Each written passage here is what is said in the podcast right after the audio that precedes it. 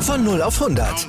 Aral feiert 100 Jahre mit über 100.000 Gewinnen. Zum Beispiel ein Jahr frei tanken. Jetzt ein Dankeschön, rubbellos zu jedem Einkauf. Alle Infos auf aral.de. Aral, alles super.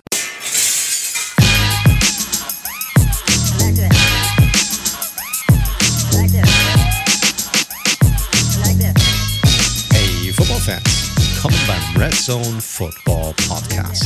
Ein Podcast für alles rund um die NFL. Mein Name ist wie immer Mike T, Host dieser wunderbaren Show und an meiner Seite begrüße ich wie jede Woche Co-Host und das analytische Herz des Red Zone Podcast, Daniel Potts.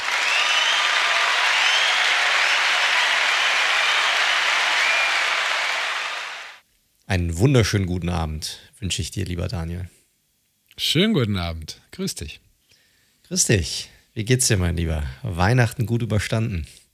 Weihnachten bestens überstanden, hatte ein sehr, sehr äh, gechilltes Fest mit bei, der, bei meiner Family, mit meinen Eltern, mit meinem Bruder und seinen Kids. Und das kennst du ja auch, wenn dann so Kleinkinder dabei sind, hat es ja doch nochmal so ein bisschen einen anderen Vibe, als wenn da einfach nur sechs bis acht gelangweilte Erwachsene sich die, die Geschenke übergeben, die sie sich selbst gekauft haben. Ähm, ja, nee, deswegen war es sehr gut, gut gegessen, schön Weinchen getrunken und jetzt sind wir aber auch seit gestern, glaube ich, wieder genau in, in München als kurzen Zwischenstopp, weil es dann für Silvester nach Wien geht. Oh, das hört sich nice an. Einfach so oder mit Freunden oder was ist, was ist da los? Einfach so und mit Freunden, ja. Ah, das, ist doch Wahnsinn. Ja, nee, also schon eine Crew von, also Freunde von meiner Frau leben dort und wir sind insgesamt, oh, jetzt glaube ich schon eine Crew von zehn Leuten und gehen es ein bisschen anders an. Also äh, fahren morgen hin, 30. Sightseeing angesagt und dann wollen wir aber sozusagen Silvester etwas vorziehen und am 30. richtig weggehen, damit wir nicht diesen Stress haben am 31. Am 31. ist dann eher so Hangover Day und abends noch schön Raclette anwerfen und ganz ganz entspannt, äh, vielleicht noch ein Weinchen trinken und am 1.1. dann auch wieder easy zurückfahren. Also so ein bisschen, bisschen anderer Style, aber könnte ganz gut sein, glaube ich. Ja, ist gar nicht so doof, glaube ich. Hört sich eigentlich hört sich vernünftig an. Ja, ich habe auch Weihnachten gut überstanden. Also war, wie du es gesagt hast, es ist ein bisschen wilder, wenn du ganz viele Kinder um einen herum hast, die ganz tausende von Geschenken gefühlt aufmachen. Das ist ein bisschen anders als zu meiner Zeit. Also selbst bei mir gab es zwar viele Geschenke, aber das, was mittlerweile abgeht, ist ein anderes Level. Habe ich, hab ich das Gefühl, was dort kommt von Großeltern und jede Tante, jeder Onkel und schieß mich tot. Und äh, ja, heute auf dem Weg zurück gewesen, schön fünfeinhalb Stunden auf der Autobahn gewesen, schön im Stau gestanden. Jetzt die Kinder gerade so noch ins Bett gebracht und wir haben jetzt kurz vor halb zehn, liebe Leute. Und ähm, ich hocke mich jetzt trotzdem noch hier hin und äh, darf ein bisschen über Football debattieren mit dir, mein Lieber. Nach Jesus der größte Märtyrer, den die Welt je gesehen hat.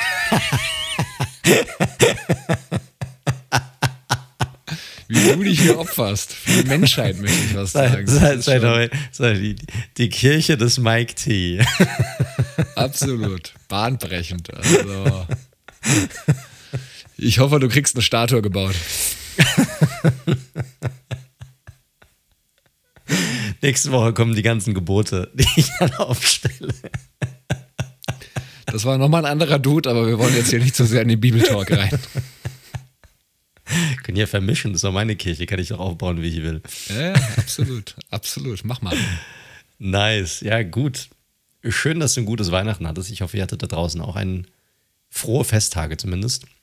Und äh, falls wir es nachher vergessen sollten, wer weiß es schon, ich bin eh gerade ein bisschen neben der Spur. Äh, dann wünschen wir euch natürlich auch einen guten Rutsch angehend in das neue Jahr hinein.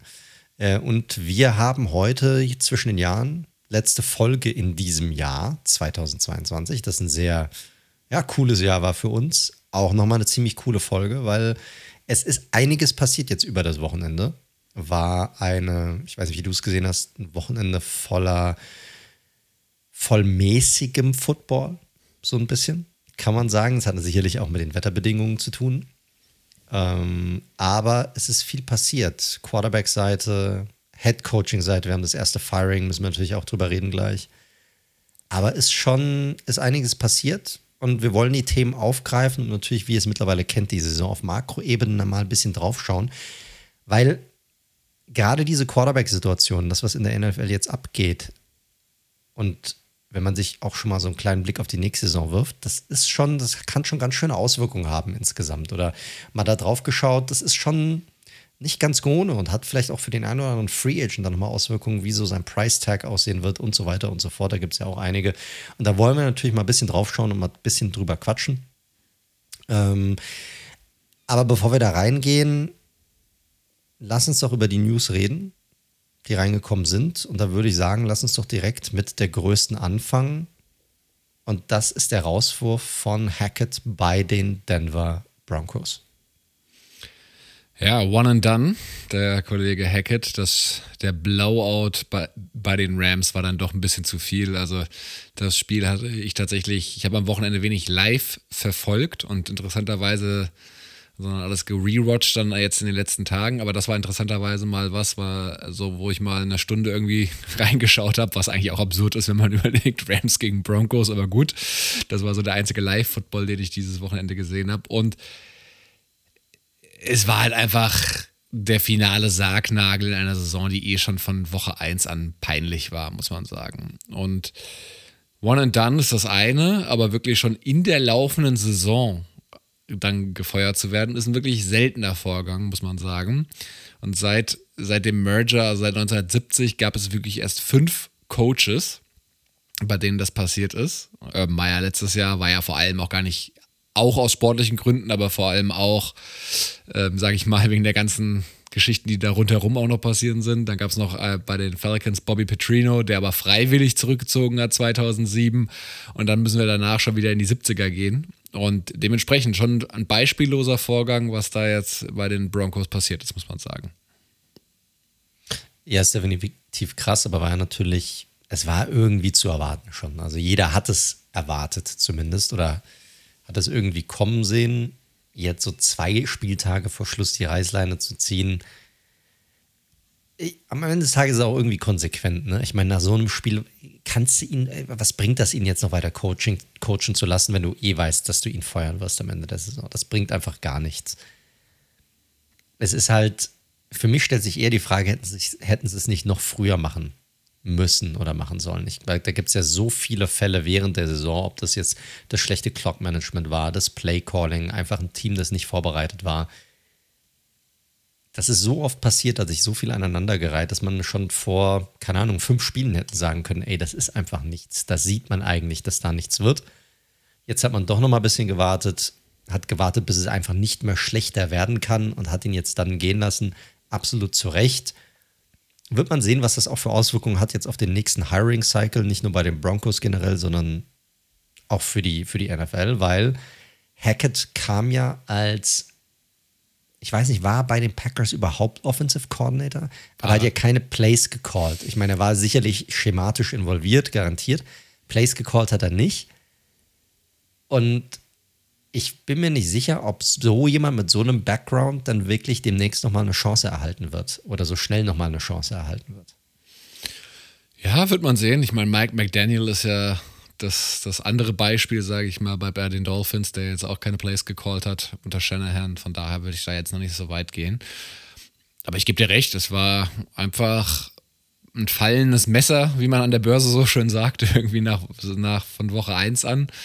Und äh, ich bin grundsätzlich natürlich auch ein Freund davon, mal abzuwarten, mal zu gucken, es gab ja auch schon, wir erinnern uns an Zach Taylor, der zwei sehr schlechte Saisons gesagt hat und jetzt guck mal, wo wir zwei Jahre später sind. Deswegen bin ich schon ein Freund davon, ein bisschen Geduld walten zu lassen, aber hier war es jetzt einfach zu viel. Und man muss dann sagen, dass dann noch in einem ja, Primetime beziehungsweise Einzelspiel, es war ja das einzige Spiel in diesem Slot am ersten Weihnachtstag, dann halt so vorgeführt zu werden von einem der schlechtesten Teams der Liga, das ist natürlich dann einfach zu viel gewesen, muss man sagen. Ja, plus die ganze Situation bei den Broncos im Allgemeinen. Du hast halt ein Team, das im Win-Now-Modus eigentlich war, mit einem neuen Superstar-Quarterback, den man sich reingeholt hat, einen fetten Vertrag gegeben hat. Die Erwartungen waren, die hätten höher eigentlich nicht sein können. Und dann kommt ein First-Timer rein, der vorher noch keine. Gut, das stimmt nicht. Er hat schon mal Plays gecallt, als er bei den Jaguars war, als Offensive Coordinator damals. Aber ich sag mal, die letzten zwei, drei Jahre keine Plays mehr gecallt hat, kommt dann rein und muss das irgendwie zum Erfolg führen und zwar sofort, weil das ist halt ein Win-Now-Team. Anders als jetzt vielleicht ja, bei anderen Head Coaches, die noch, beim Brian Dable zum Beispiel, der bei den Giants reinkommt, von dem niemand erwartet hat, dass der irgendwas reißt. Das war jetzt hier natürlich eine andere Geschichte. Da hast du ja noch mal mehr Druck. Da wird mit der Lupe sozusagen draufgeschaut, wenn nur die kleinste Kleinigkeit nicht funktioniert, ist halt, ist wahrscheinlich nicht die beste Situation gewesen, um reinzukommen. Nee, definitiv. Was jetzt ganz spannend ist, ähm, der Consultant übernimmt mit äh, äh, Rose Burke. Den hatten sie ja Anfang der Saison, hatten wir ja gesagt, ich glaube in Woche drei oder sogar tatsächlich schon ein, eingestellt, um eben Hackett so ein bisschen bei diesen ganzen Game Management oder Game Day Decisions zu helfen. Und das war wohl aber auch nicht die erste Wahl, weil der ja auch durchaus begehrte die Defensive Coordinator der, der Broncos, Ivero, war wohl eigentlich der erste Kandidat, aber der wollte nicht, weil er einerseits, so liest man in den Medien, sehr close ist mit Hackett, aber zum anderen halt auch gesagt hat, na, jetzt die zwei Spiele vielleicht nochmal irgendwie so ein bisschen meine, meinen Aktienkurs, der gerade ganz gut ist, vielleicht auch für Headcoaching-Opportunities ähm, nächste, nächste Saison kaputt machen. Das mache ich lieber nicht. Und ich finde, das ist auch in kleinem Maße auch schon ein Tonesetter, ehrlich gesagt, was die Broncos bei der Headcoaching-Suche erwarten dürfte, ehrlich gesagt. Weil, ich weiß nicht, wie du es siehst, aber so sexy finde ich den ganzen Spot ehrlicherweise nicht. Äh, ich bin da ein bisschen zwiegespalten. Ich finde generell, dass Denver eigentlich ein interessanter Spot ist im Allgemeinen für eine Franchise. Klar. Du hast, du hast eine sehr loyale Fanbase vor Ort. Du hast ein, ein geiles Stadion, du hast eigentlich ein geiles Umfeld und du hast eine gewisse Historie, die auch mit Erfolg verbunden ist. Also das ist nicht ein Team wie die Lions oder die Browns, die einfach schon immer scheiße waren, sondern du hast dort so ein bisschen, das hängt ja mit so ein bisschen eine Winning Culture auch so über die letzten Jahrzehnte auch, auch gehabt. Ich finde den Roster per se, auch wenn sich da sicherlich auch wieder viel tun wird, in der Offseason garantiert. Ich finde den per se nicht so verkehrt. Also ich finde, man kann damit schon was machen. Die große Problematik, finde ich, ist, dass du halt mit diesem Quarterback arbeiten musst, der jetzt da ist. Weil von dem kommst du nicht weg. Der, der Vertrag ist zu fett, zu viel Garantien, da kommst du nicht raus. Das heißt, es muss ein Headcoach sein, der unbedingt mit Wilson arbeiten will, der davon überzeugt ist, dass er aus Wilson nochmal Wilson von vor drei, vier Jahren irgendwie rausholen kann. Und das ist halt einfach nicht garantiert, weil der sieht ja fürchterlich aus. Also egal, was die, klar, diese gesamte Offensive fürchterlich ist, was, wie viele Punkte haben die Broncos? 15 Punkte pro Schnitt, 16 Punkte pro Schnitt, irgendwie sowas. Schlechteste Offensive der NFL mit einem Quarterback, der der drittbestbezahlte der Liga ist oder so. Das ist halt echt bitter. Und so schlecht ist dieser Roster, wenn du dir, ich meine, mit Jerry Judy, mit dem Cortland Sutton, äh, die O-Line ist so, naja, aber du hast immer noch eine funktionierende Defense dahinter. Also ich finde das alles okay. Ich finde, du kannst da schon was, was, was bauen draus, aber halt die Quarterback-Position ist halt das, was mich als Head Coach abschrecken würde. Exakt, und darauf wollte ich auch hinaus. Du weißt halt als Head Coach, wenn du hinkommst, du musst mindestens ein Jahr und da gehen die Meinungen ein bisschen auseinander. 24 kannst du mit so einem Matt Ryan-esken Capspace äh, Mitte der 40er Millionen rauskommen, aber das lähmt dich natürlich trotzdem für weiteres Roster-Building. Und du musst halt ganz klar sagen, also du musst wissen, wie du Russell Wilson wieder on track bekommst, weil er geht so schnell nicht weg. Und das ist natürlich schon eine Challenge. Ich glaube ehrlicherweise nicht. Ich meine, wir haben ja auch öfter drüber Spaß gemacht. Ich hoffe einfach für ihn, das, also ich glaube, kann mir einfach nicht vorstellen, dass er wirklich so, so schlecht und so schon von der Klippe gefallen ist wie dieses Jahr. Ich glaube, da geht schon noch mehr. Ich bin mir da Aber nicht du so musst sicher, aus Wilson Alter. halt schon zumindest mal irgendwie wieder einen, ich sag mal, den 15 besten Quarterback dieser Liga machen. Sonst Boah, hast du echt ein Problem. Ich bin mir da echt nicht so sicher, weil du, du siehst halt auch, du siehst halt Dinge, die kriegst du nicht aus ihm raus, finde ich, wenn er spielt. Das ist halt so, das ist so die Krux. Es ist nicht, du hast gemerkt, er wurde in ein System gezwängt, in das er per se nicht reinpasst. Nicht, weil er es nicht könnte, sondern weil er selbst ganz anders spielen will. Und das ist für mich schon echt ein Problem. Also du hast das, da gab es ja, ich meine, hast du die eine Szene gesehen, wo, ich glaube, Jerry Judy war das an der Seitenlinie, der, der wirklich wie so ein Hampelmännchen, wie so Rumpelstilzchen rumgehüpft ist, weil er war kurz frei, aber Wilson wählt halt immer den Deep Ball, wenn er kann. Und das ist halt, das funktioniert so halt einfach nicht mehr. Also du kannst nicht den Ball 15 Mal deep werfen und dann halt einfach hoffen und gucken, was passiert. Viele der Offensiven sind halt anders gebaut mittlerweile und das macht es halt ein bisschen schwierig, wenn du einen Quarterback hast. Es, er, ich glaube, er hat die Tools dafür, erfolgreich zu sein. Ich glaube aber, er will einfach nicht so spielen.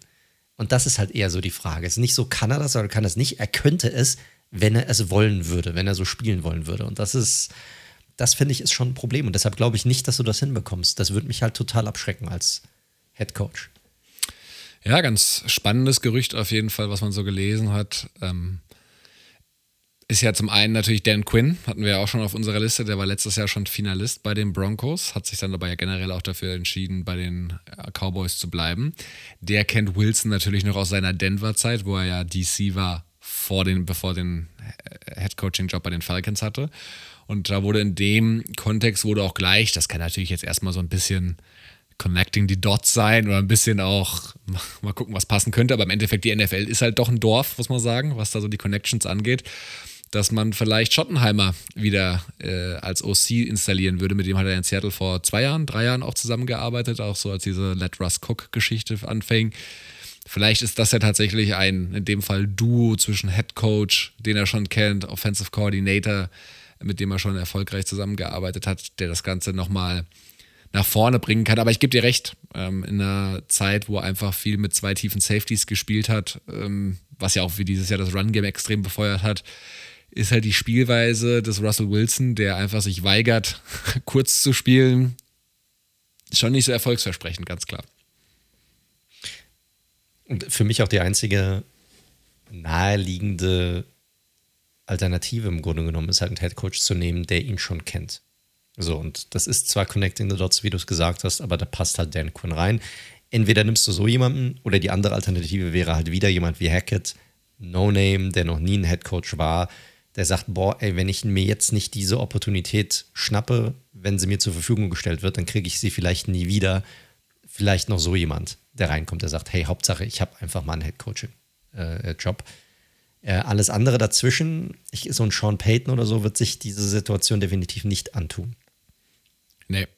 Und ganz spannend, es gab ja auch eine Pressekonferenz mit dem jetzt ja nicht mehr ganz so neuen Owner äh, aus der Walmart Family. Und der hat gesagt, der neue Head Coach wird an ihn reporten, nicht an George Patton. Das, der also den GM. Das ist auch interessant. Ja, damit hat er sozusagen die Klöten von Patton direkt wieder abgeschnitten. Ja, es ist einfach so. Das könnte natürlich die Tür wieder auf, rum aufmachen für jemanden, der nach so einer Situation sucht, wo er Alleinherrscher sein kann als Headcoach. So jemand wie Harbaugh zum Beispiel könnte dann wiederum ziemlich gut passen. Ne? Jemand, der sagt, hey, wenn ich schon Personalentscheidungen dann mittreffen darf oder der Hauptentscheider sein darf, dann könnte so jemand theoretisch wieder mit ins Boot gezogen werden. Das, das Comeback des John Gruden in der NFL. genau, genau. Ähm, vielleicht noch eine Randnotiz. Wir haben gerade eben die, die Cap-Situation beziehungsweise den fetten Quarterback-Vertrag angesprochen. Eine Sache, die man natürlich auch berücksichtigen muss, sie haben ja auch relativ viele Picks abgegeben. Also sprich die beste und einfachste Möglichkeit, deinen dein Roster entsprechend auch weiter auf einem guten Level zu halten oder sogar weiterentwickeln. Das vielleicht auch nochmal ein ganz relativ wichtiger Aspekt, äh, warum ich finde, dass dieser Head-Coaching-Aspekt trotz Denver, trotz dieser ganzen Historie, die da mit dran hängt, nicht ganz so sexy ist wie vielleicht der ein oder andere Spot. Ist halt immer darauf angelegt, für wie viele Jahre siehst du dieses Projekt, ne? Und was für ein Gefühl gibt dir der Owner? Wie viel Zeit hast du? Also sagt er, hey, du musst reinkommen, musst sofort Erfolg haben. Okay, dann sorry, ich gehe, ich bleib ferner, wenn er sagt, pass mal auf, der Vertrag ist kacke. Wir geben dir aber dieses Jahr, um Sachen auszuprobieren, sogar zwei. Und das ist ein Großprojekt auf die nächsten vier, fünf Jahre angelegt. Und wir wollen halt ab Jahr drei irgendwie sehen, dass es dann mal aufwärts geht. Dann, dann fände ich es schon okay. Aber es hängt halt immer damit zusammen, was ist die Erwartungshaltung, die dann von Owner-Seite auskommt. Ja, Also ich glaube schon, auch wenn sie es nicht zugeben wollten auf der PK, ich glaube schon, dass sie jetzt auf jemanden setzen wollen, der schon als Headcoach Erfahrung hat, nachdem es ja Vic Fangio war zwar alt, aber war trotzdem First-Time Headcoach. Jetzt die gleiche Geschichte halt mit, mit Hackett, wenn auch natürlich anderer Background. Und ich glaube nicht, dass sie das nochmal machen werden. Ich glaube nicht, dass wir irgendeinen Hotshot-Coordinator auf einmal da sehen werden nächstes Jahr. Kein Cal Moore in Denver. Nee, das denke ich auch nicht. Glaube ich nicht. Aber gut, ich glaube, dazu ist, also hierzu ist erstmal alles gesagt. Wilson ist so ein bisschen, könnte man ihn in unsere Quarterback-Diskussion sicherlich später noch mit aufnehmen, haben wir natürlich jetzt auch schon ein bisschen drüber geredet. Die Problematik hier ist halt einfach, du kommst halt nicht raus. So, das heißt, es ist nicht so wie ein, okay, kann er zur Seite geschoben werden? Ja, könnte er, aber es wird, ist halt ein sehr teurer Backup dann. ein sehr, sehr teurer Backup, ja. Sehr, sehr, sehr teurer Backup, definitiv. Gut, dann würde ich sagen, lass uns doch rübergehen zur nächsten großen News, die so ein bisschen nebenbei rausposaunt wurde von dem Spieler selbst. Im Grunde genommen, es war jetzt keine riesengroße Ankündigung irgendwie. JJ Watt hat gesagt in einem Twitter-Post und Instagram-Post, dass das Heimspiel, das sie, oder das nächste Heimspiel, das Heimspiel, das er hatte, ich war mir jetzt nicht das genau, Heimspiel, das sie hatten, war sein letztes Heimspiel in der NFL und hat damit sozusagen verkündet, dass es sein Letz, dass dies seine letzte Saison sein wird als NFL-Spieler. Ziemlich krass. Also hätte man nicht erwartet. Hat sicherlich gezeigt, dass er noch einiges im Tank hat, finde ich. Also muss man auch mal sagen. Und hängt eine fette Karriere an den Nagel. Der ganz große Wurf ist ihm verwehrt geblieben, aber er ist mehrmals Defensive Player of the Year geworden, hat alle möglichen Rekorde gebrochen, zumindest bei den Texans, und war in seiner Prime zumindest eine absolute Force. Ja, kann man nicht anders sagen. Also ist auch ungefähr die Zeit, als er in der Liga kam, als es bei mir so ein bisschen intensiver wurde, was die NFL wieder, was das konkrete Verfolgen und Schauen von Spielen angeht. Gab ja dann auch immer mehr Möglichkeiten mit, mit Streams, sage ich mal im Allgemeinen, was vorher noch nicht so ganz möglich war. Und dann kam ja auch ein bisschen mehr Übertragungen in Deutschland. Und ich glaube, es ist nochmal wichtig, bei so einem Spieler zu sagen, wie gut der tatsächlich war. Weil ich glaube, so der eine oder andere, der in den letzten zwei, drei Jahren vielleicht erst dazugekommen ist, was ja vollkommen legitim ist, und jetzt vielleicht nur noch den alternden Watt gekannt hat, ich glaube, dem muss man das schon mal vor Augen führen.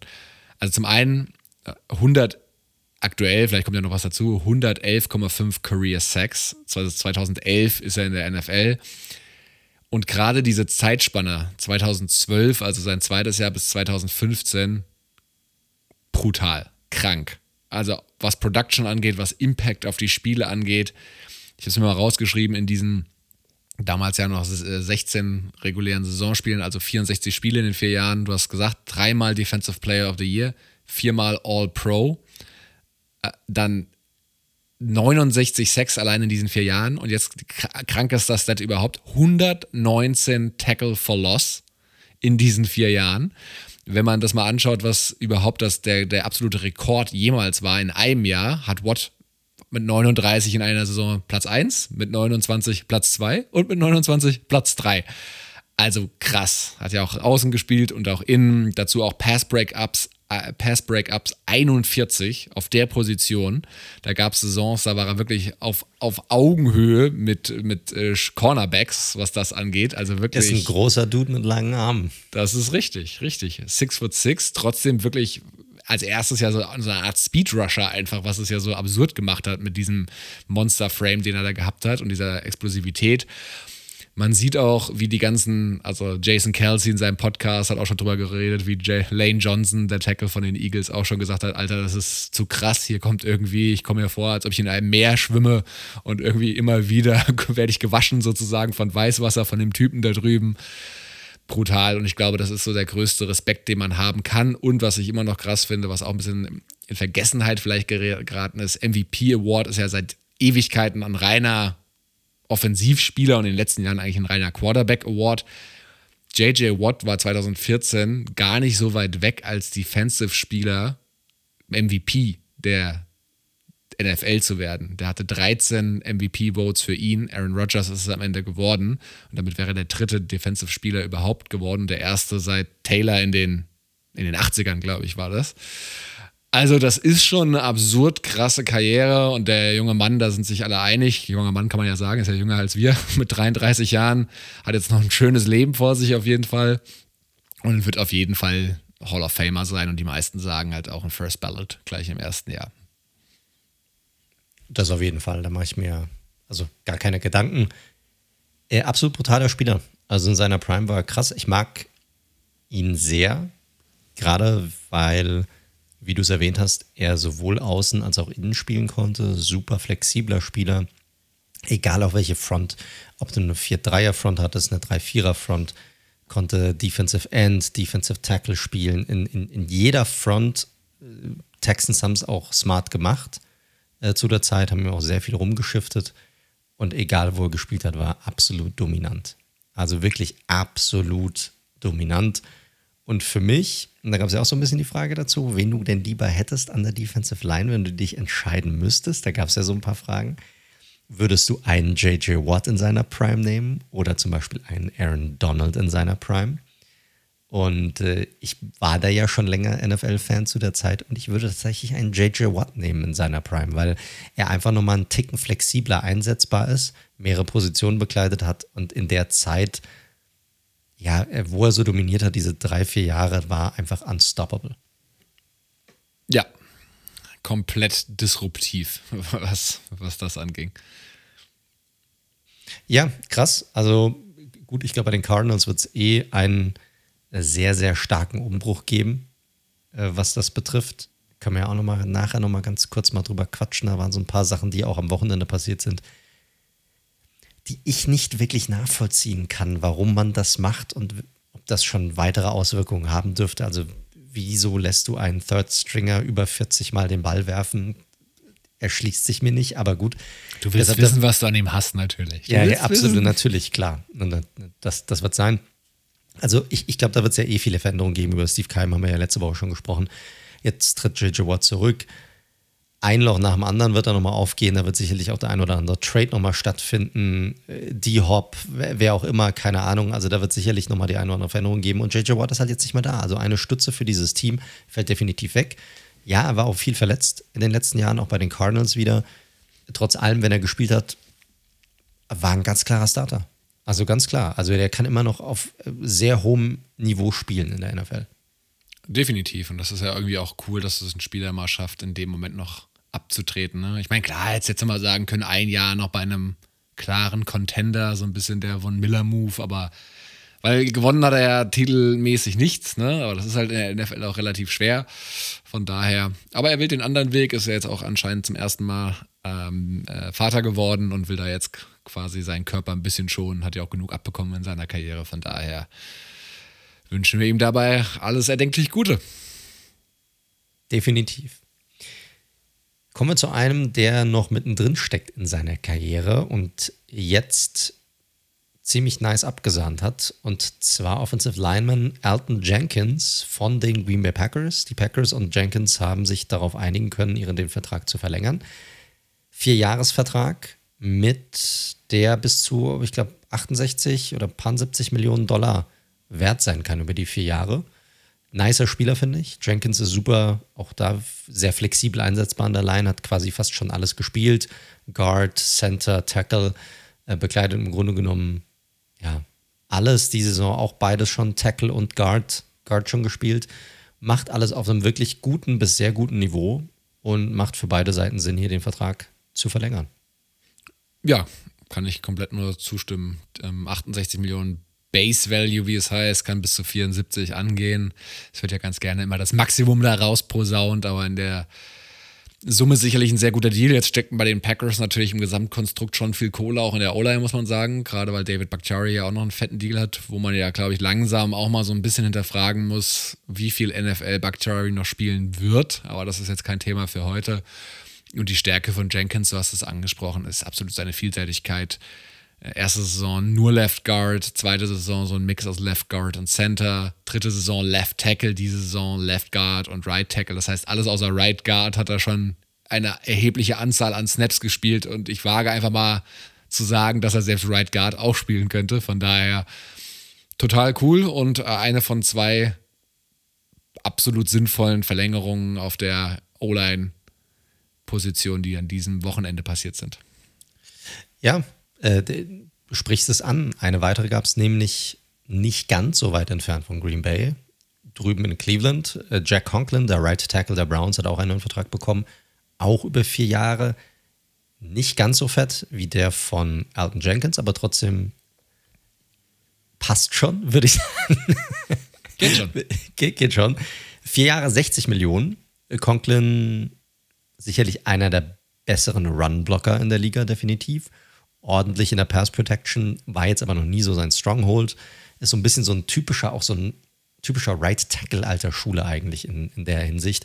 Früher waren Right Tackles meistens eigentlich so Mauler, mittlerweile müssen sie auch beides können, weil die Pass Rusher von beiden Seiten im Grunde genommen kommen äh, mittlerweile. Und bildet dort ein ich würde sagen, ordentliches Duo mit Jedrick Willis. Und Willis ja sicherlich ein bisschen enttäuschend in seiner Karriere bislang. Ich glaube, da hat man sich etwas mehr erwartet. Aber Conklin hat sicherlich dazu beigetragen, dass diese O-Line ja, eine der besseren O-Lines in der NFL ist, wenn alle gesund sind. Definitiv. Und gerade das Run-Blocking wird ja weiterhin die Identität sein der Browns. Davon ist erstmal auszugehen. Und ja, da steckt auch viel Kohle drin in dieser O-Line. Wir hatten es ja mal durchgegangen. Wyatt Teller, Bitonio, mit dem sie da verlängert hatten. Gut, JC Tretter auf Center ist zurückgetreten. Äh, du hast schon angesprochen, Jedrick Wills auf der anderen Seite.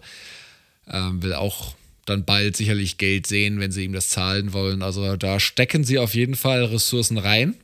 Und Conklin zu halten für den Deal finde ich jetzt absolut nachvollziehbar, ehrlich gesagt. Wie du schon gesagt hast, kein Elite-Tackle, aber eben so die Kategorie danach ist er, glaube ich, schon mit irgendwie drin. Und so jemanden auf der rechten Seite zu haben, das ist schon nicht verkehrt. Definitiv. Gut, haben wir sonst noch äh, Verletzungen, würde ich sagen, oder? Da müssen wir noch mal drüber gehen. Ja, ja. Eine, eine müssen wir auf jeden Fall diskutieren, weil die, da gibt es jetzt auch schon wieder ein Update lass, sogar lass, zu dem. Lass uns, die doch zu, lass uns die doch ganz zum Schluss nehmen, damit wir da sozusagen vielleicht mit aufnehmen können, einen guten Übergang machen können zum, zum ersten Thema, weil ich denke, dass wir ja, die, die Quarterbacks vielleicht zuerst diskutieren sollten in, in, in dem Fall. Äh, aber fangen wir mal an mit den Defensive Backs. JC Horn, der junge Cornerback der Panthers, hat sich verletzt ähm, an, seiner, an seinem Handgelenk, hat jetzt eine OP, wird auch jetzt erstmal ausfallen, Rest der Saison. Buda Baker von den eben schon diskutierten Cardinals, Schulterverletzung auch raus für den Rest der Saison. Lane Johnson, der Offensive Guard von den Eagles, hat eine Bauchmuskelverletzung. Da bin ich mir jetzt aber nicht ganz sicher, wie lang er ausfallen wird. Ist das auch für die Saison oder ist das noch nicht ganz sicher, ob er vielleicht in den Playoffs nochmal zurückkommen könnte? Also, es sieht so aus, dass er in den Playoffs wieder spielen könnte. Ähm, der, du hast Guard gesagt, glaube ich, Tackle äh, spielt er natürlich Tackle, bei den sorry. Eagles. Ja. Ähm, deswegen, da bleiben sie ja immer ganz gerne mal kryptisch bei den Eagles. Ich bin da ja selbst letzte Woche so ein bisschen durcheinander gekommen die sind ja schon auf einem sehr, sehr guten Weg, sage ich mal, den Number One Seed zu clinchen. Und dann kann man Johnson natürlich auch ein bisschen, da hat man auch die Bye Week hinten dran. Das heißt, da gibt es, glaube ich, ein bisschen Spielraum, bis er wieder fit ist. Aber es ist natürlich schon wichtig, dass so ein erfahrener Mann dann am Start ist, wenn es um alles geht. Und Johnson hat ja auch diese Saison zum Glück noch nicht, aber ansonsten auch eine durchaus gefüllte Krankenakte, muss man sagen. Das ist so. Und dann noch einer, der ausfällt, und zwar Layal Collins, der Right Tackle der Cincinnati Bengals. Der hat sich einen Kreuzbandriss zugezogen, fällt also definitiv den Rest der Saison aus. Da wird man noch mal sehen müssen, wann er überhaupt zur nächsten Saison überhaupt wieder fit sein wird. Das ist ein großer Junge, da muss man eben ein bisschen aufpassen damit. Und ist natürlich ein richtig starker Blow für die Cincinnati Bengals, die ja definitiv in den Playoffs sein werden. Aber die ja eh schon Probleme hatten diese Saison mit der Offensive Line, gerade zu Beginn, aber auch hier und da immer wieder mal Spiele reingestreut hatten, wo es nicht ganz so geil lief. Jetzt fällt der Right Tackle auch noch aus. Das ist nicht so geil. Das ist nicht so geil. Und hast du schon das Gerücht gehört, wer ihn eventuell ersetzen könnte? Ein Comeback? Wer denn Eric Flowers oder was? Nee, Andrew Whitworth könnte eventuell zurückkommen. Ernsthaft? Er hat es zumindest nicht ausgeschlossen. Ich meine, das kann auch so ein bisschen Spielen mit, mit der Media sein, mit den Medienvertretern. Ich würde mich jetzt schon wundern. Also ich meine, da hast du letztes Jahr deinen Ring geholt. Aber ey, so Playoff, drei Spiele, du weißt, wie es läuft. Ja, oder vier Spiele, je nachdem. Ähm, ja, Ich wollte es zumindest mal gesagt haben. Ich glaube nicht dran, dass es passiert, aber es wäre natürlich, als für die, die es nicht mitgekommen haben, Whitworth hat lange bei den Bengals gespielt, äh, bevor er dann am Ende bei seiner Karriere bei den Rams gelandet ist. Von daher wäre es eben auch eine Comeback-Story. Ich habe keine Ahnung, welcher Verfassung sich Whitworth aktuell befindet, aber ich würde den Mann nicht anzweifeln wollen, wenn er sagt, dass er es nochmal machen möchte, den Bengals sozusagen zu Libo, vielleicht nochmal einen Run machen möchte mit den Bengals, weil er hat über etliche Jahre hinweg, weil er hat ja auch gespielt bis in die Puppen, äh, allen Analysten sozusagen ja, äh, ge gezeigt, äh, dass sie falsch liegen, dass er immer noch auf einem sehr, sehr hohen Niveau spielen kann. Und die Rams hätten diese Saison wahrscheinlich sehr gerne einen Andrew Woodworth gehabt in den eigenen Reihen. Ja, wir hatten ja letztes Jahr die Eric Weddle-Story. Da hat ja. auch keiner mit gerechnet. Richtig, daher. und auch der hat, eine, hat einen Unterschied gemacht in den Playoffs, muss man sagen. So ist es, so ist es. Ja, also das sind so die, die Themen auf defensiver, offensiver Seite, aber wir haben ja schon gesagt, es gibt eine Verletzung, die müssen wir definitiv ein bisschen tiefer besprechen, und zwar die von Tua Tango Vailoa, dem Quarterback der Miami Dolphins. Ist schon oft Thema gewesen in dieser Saison, auch bei unserem Podcast, aufgrund von ja, ganz unterschiedlichen Storylines, die wir hatten.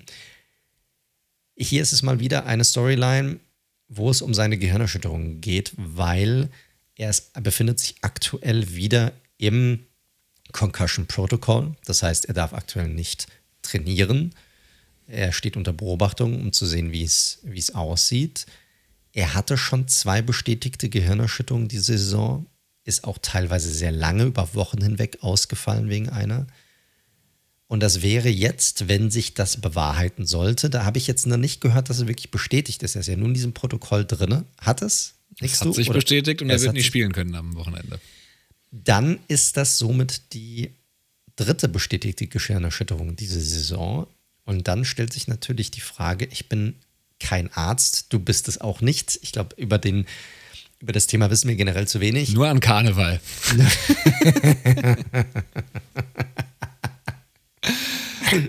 Aber darüber reden wir heute nicht. Oh Gott. Hm, so, da habe ich mich ein wenig verschluckt bei dem Gedanken, Daniel in einem Arztkostüm zu sehen. Naja, kommen wir zurück zur Tour. Dritte bestätigte Gehirnerschütterung in, diesem, in dieser Saison. Die Dolphins befinden sich mittendrin im Run auf einen Playoff-Platz. Sehen, haben jetzt die letzten vier Spiele in Folge verloren allerdings. Trotz allem können sie immer noch die Playoffs erreichen. Jetzt fällt der Starting Quarterback erstmal wieder Minimum für die nächste Partie aus. Aber die Frage, die sich natürlich alle stellen, sollten die Dolphins ihn überhaupt nochmal aufs Feld schicken dieses Jahr? Und nicht nur dieses Jahr, was bedeutet das denn im Allgemeinen für Tour? Also, da kenne ich mich jetzt nicht zu wenig aus, äh, zu wenig aus. Bedeutet, also ist er generell sehr anfällig dafür? Weil sein Play Spielstil ist ja jetzt nicht wirklich er läuft ja nicht super viel in der Hinsicht, aber anscheinend äh, erhält er die sehr leicht. Viele Gehirnerschütterungen sollte er nicht haben, also es ist, ist nicht so fördernd gesundheitlich. Also die Frage, was bedeutet das für ihn? Also erstmal Fokus auf diese Saison, aber was bedeutet das auch für die Dolphins, für die Planung, für Tour darüber hinaus? Ich finde es eine super schwierige Kiste und bin jetzt eigentlich fast schon froh, dass es jetzt die Ärzte sozusagen die Entscheidung abgenommen haben. Oder das ist jetzt, eine, also was heißt, ich bin froh, dass es eine Gehirnerschütterung ist, aber ich hätte jetzt schon Sorge gehabt, wenn es quasi, äh, ja, nee, er wurde nur mal wieder durchgerüttelt, mehr oder weniger, aber er kann am Sonntag äh, spielen, weil ich glaube, da hättest du jetzt auch langsam, hättest du an einen Punkt kommen müssen, wo du den Spieler auch ein bisschen vor sich selbst schützen musst. Ich meine, wir brauchen das nicht alles immer neu durchzukauen es ist in der NFL spielen sehr viele verletzte Spieler immer wieder. Das ist irgendwie so ein bisschen der Deal, die die Leute da, die die Spieler irgendwie ein Stück weit auch eingehen äh, für das Geld, das sie kriegen und alle scheinen damit irgendwie auch zufrieden zu sein und nehmen in Kauf, dass sie halt dann später ein kaputtes Knie haben oder eine kaputte Hüfte oder einen kaputten Ellenbogen. Aber ich sag mal, was CTE angeht oder generell diese langen Folgen, Langzeitfolgen, die mit Gehirnerschütterungen oder einer Vielzahl an Gehirnerschütterungen einhergehen können, das ist halt doch mal ein ganz, ganz anderes Level als ein kaputtes Knie, was sicherlich auch scheiße ist. Und ich finde, da muss man jetzt einen ganz starken Augenmerk drauf haben. wir hatten das Thema ja mal ein bisschen bei Jalen Phillips mal angesprochen, auch ein Dolphin, aber ein Defensive End, der das im College schon hatte, seine Karriere ja auch schon mal beendet hatte, aufgrund, auf, aufgrund der Angst, dass er bei der nächsten Gehirnerschütterung, dass es Langzeitfolgen geben könnte. Er spielt jetzt trotzdem, spielt auch eine gute Saison. Und ich finde, das ist auch eine Geschichte, die Tour sich sehr, sehr gut überlegen muss, natürlich. Wie er da jetzt weitermachen will, weil offensichtlich er ist bei Vibe nicht der most sacked Quarterback in der NFL. Das ist Überraschung natürlich mal wieder Russell Wilson. Ähm, liegt anscheinend nicht immer nur an der O-Line. Und deswegen weiß ich auch nicht, was bei Tour die, die Geschichte ist, aber er scheint da offensichtlich eine, ja, was heißt Veranlagung, aber er scheint da empfänglicher für zu sein, für diese Art Kopfverletzung, als andere Quarterbacks, die in den letzten zehn Jahren auch rauf und runter gesackt worden sind. Wenn ich nur dran denke, wie auch ein Joe Burrow die letzten zwei Jahre auseinandergenommen worden ist. Und vielleicht hat es auch mit der Art und Weise, wie er fällt, zu tun. Ich weiß es nicht. Es gab ja dann immer mal diese Plays, die zusammengestellt worden sind, wo der Kopf immer so richtig schön abklappt auf dem Boden. Da hilft dann der Helm auch nichts. Und ich finde es eine richtig heikle Situation. Ja, ist krass, er hat ja noch weitergespielt. Äh, das, das Spiel am Wochenende. Das ist ja mal wieder, da muss man sagen, diese neuen, es wurden ja neue Protokolle eingeführt über die Saison hinweg, auch aufgrund der ganzen Tour-Geschichte. Und trotzdem haben die in diesem Spiel dann wiederum nicht gegriffen. Es wurde irgendwie verpasst, nachdem er mit dem Kopf so auf dem Boden aufgedotzt ist. Hat dann wiederum weitergespielt, hat ja auch kein wirklich geiles Spiel gehabt. Ja, kann man so sagen. Das jetzt, kann man so sagen. Ja, wie viel das jetzt zusammenhängt, who knows. Aber es ist natürlich bitter. Und es ist so, es ist, die NFL ist halt ein Businessmann. Also es ist halt wirklich echt die Frage. Die, man, du willst gewinnen, die, die Teams wollen gewinnen, die Headcoaches wollen gewinnen, die müssen gewinnen, die Spieler selbst wollen auch gewinnen. Also nicht nur jetzt Tour selbst oder der Quarterback an sich, sondern die Spieler wollen ihre Prämien kassieren, wollen in die Playoffs kommen, Owners wollen gewinnen. Das heißt auch die Frage, wie viel Druck wird hier ausgeübt auf einen Quarterback wie Tour, dass er zurückkommt, wie viel Druck macht sich ein, ein Spieler wie Tour dann selbst. Wenn ich eine Wette eingehen müsste, würde ich sagen, würde er geklärt werden, dann ist er definitiv auch weiter dabei. Sollten die Dolphins es in die Playoffs schaffen. Meiner Meinung nach wäre es wahrscheinlich oder ist es smarter, wenn sie ihn definitiv für dieses Jahr Minimum mal rausnehmen und dann mal einen ordentlichen Check machen, was es bei ihm generell angeht. Also die, die Dolphins sollten das machen, Tour sollte das machen. Weil da stellt sich natürlich auch die Frage, was machst du denn generell auf deiner Quarterback-Position, selbst wenn du von Tour überzeugt bist? Er hat ja diese Offensive, die McDaniel mit reingebracht hat, bisher ja ordentlich bis gut umgesetzt. Tage, wo es super aussieht, Tage, wo es nicht so geil aussieht. Aber wenn du von ihm überzeugt bist, was machst du denn going forward, wenn das wirklich ein Problem ist? Wenn du jedes Jahr irgendwie so eine Problematik hättest, musst du dich dann wieder nach einem Quarterback umsehen? Was bedeutet das für die Offseason? Das sind echt große Fragen und das müssen die irgendwie in den nächsten ein, zwei Monaten beantworten. Ja, Minimum, was du machen solltest, ist natürlich, äh, wie sie es dieses Jahr mit Bridgewater ja auch haben, auch wirklich einen der besseren Backups äh, als, ja, als, als Backup, wie ich schon gesagt habe, sozusagen auf der, auf der Bank haben. Aber es ist eine total vertrackte Situation und ich will es nicht herbeirufen. Ich meine, Tour ist ja schon mit dieser krassen Hüftverletzung sozusagen in die NFL gekommen, die ja bisher zum Glück gar kein Problem war. Aber er wäre leider nicht der erste verheißungsvolle junge Quarterback, und das kann man ja nach dieser Saison auf jeden Fall sagen, der aufgrund von Verletzungsproblemen dann die Karriere doch schneller beenden muss, als es der eine oder andere vielleicht gewollt hätte. Ich finde, bei Kopfverletzungen musst du einfach nochmal ein anderes Maß anlegen und deswegen hoffe ich, dass da alle mit klarem Kopf im wahrsten Sinne des Wortes rangehen. Richtig. Und das dürfte auch ein guter Übergang sein zu unserer ersten, ich meine, eigentlich hatten wir jetzt schon ein, zwei Storylines in den News verschachtelt quasi. Aber zu den rausgesuchten Storylines, wir wollen ein bisschen über die Quarterbacks reden, auch diese Woche, weil ja auch da sehr viel passiert ist. Nur ganz kurz, Leute, kurzer Break. Ihr wisst es, ihr hört Red Zone, der Football Podcast. Ihr findet uns auf allen gängigen Podcast-Plattformen über Spotify, Apple Podcast, Amazon Music, Google Podcast, Stitcher, diese ihr nehmt, wir sind da drauf. Falls es euch gefällt, sagt es gerne weiter, drückt gerne den Abonnieren-Button und äh, hinterlasst auch gerne eine positive Bewertung, hilft uns sehr. Ansonsten, wenn ihr mal in Kontakt treten möchtet mit uns, könnt ihr das gerne tun. Am besten über unsere Social Media Kanäle. Ihr findet uns entweder auf Twitter unter dem Handle at redzone underscore live oder auch gerne auf Instagram unter dem Handle at redzone.live. Und falls ihr kein Social Media haben solltet, dann auch über unsere Webseite unter www.redzone.live. So, und dann lass uns mal rübergehen, weil wir haben jetzt schon Russell Wilson angesprochen. Wir haben über Tour auch schon geredet, aber generell war es absolut kein gutes Wochenende für Starting Quarterbacks in der NFL. Sowohl für noch sehr junge, verheißungsvolle, die mit sehr viel Vorschusslorbeeren gedraftet wurden, als auch für Veteranen, die quasi schon Institution bei ihren äh, Franchises sind, wo aber jetzt quasi die Reißleine gezogen wurde. Und meine Frage ist, mit welcher Seite fangen wir an? Jung oder alt?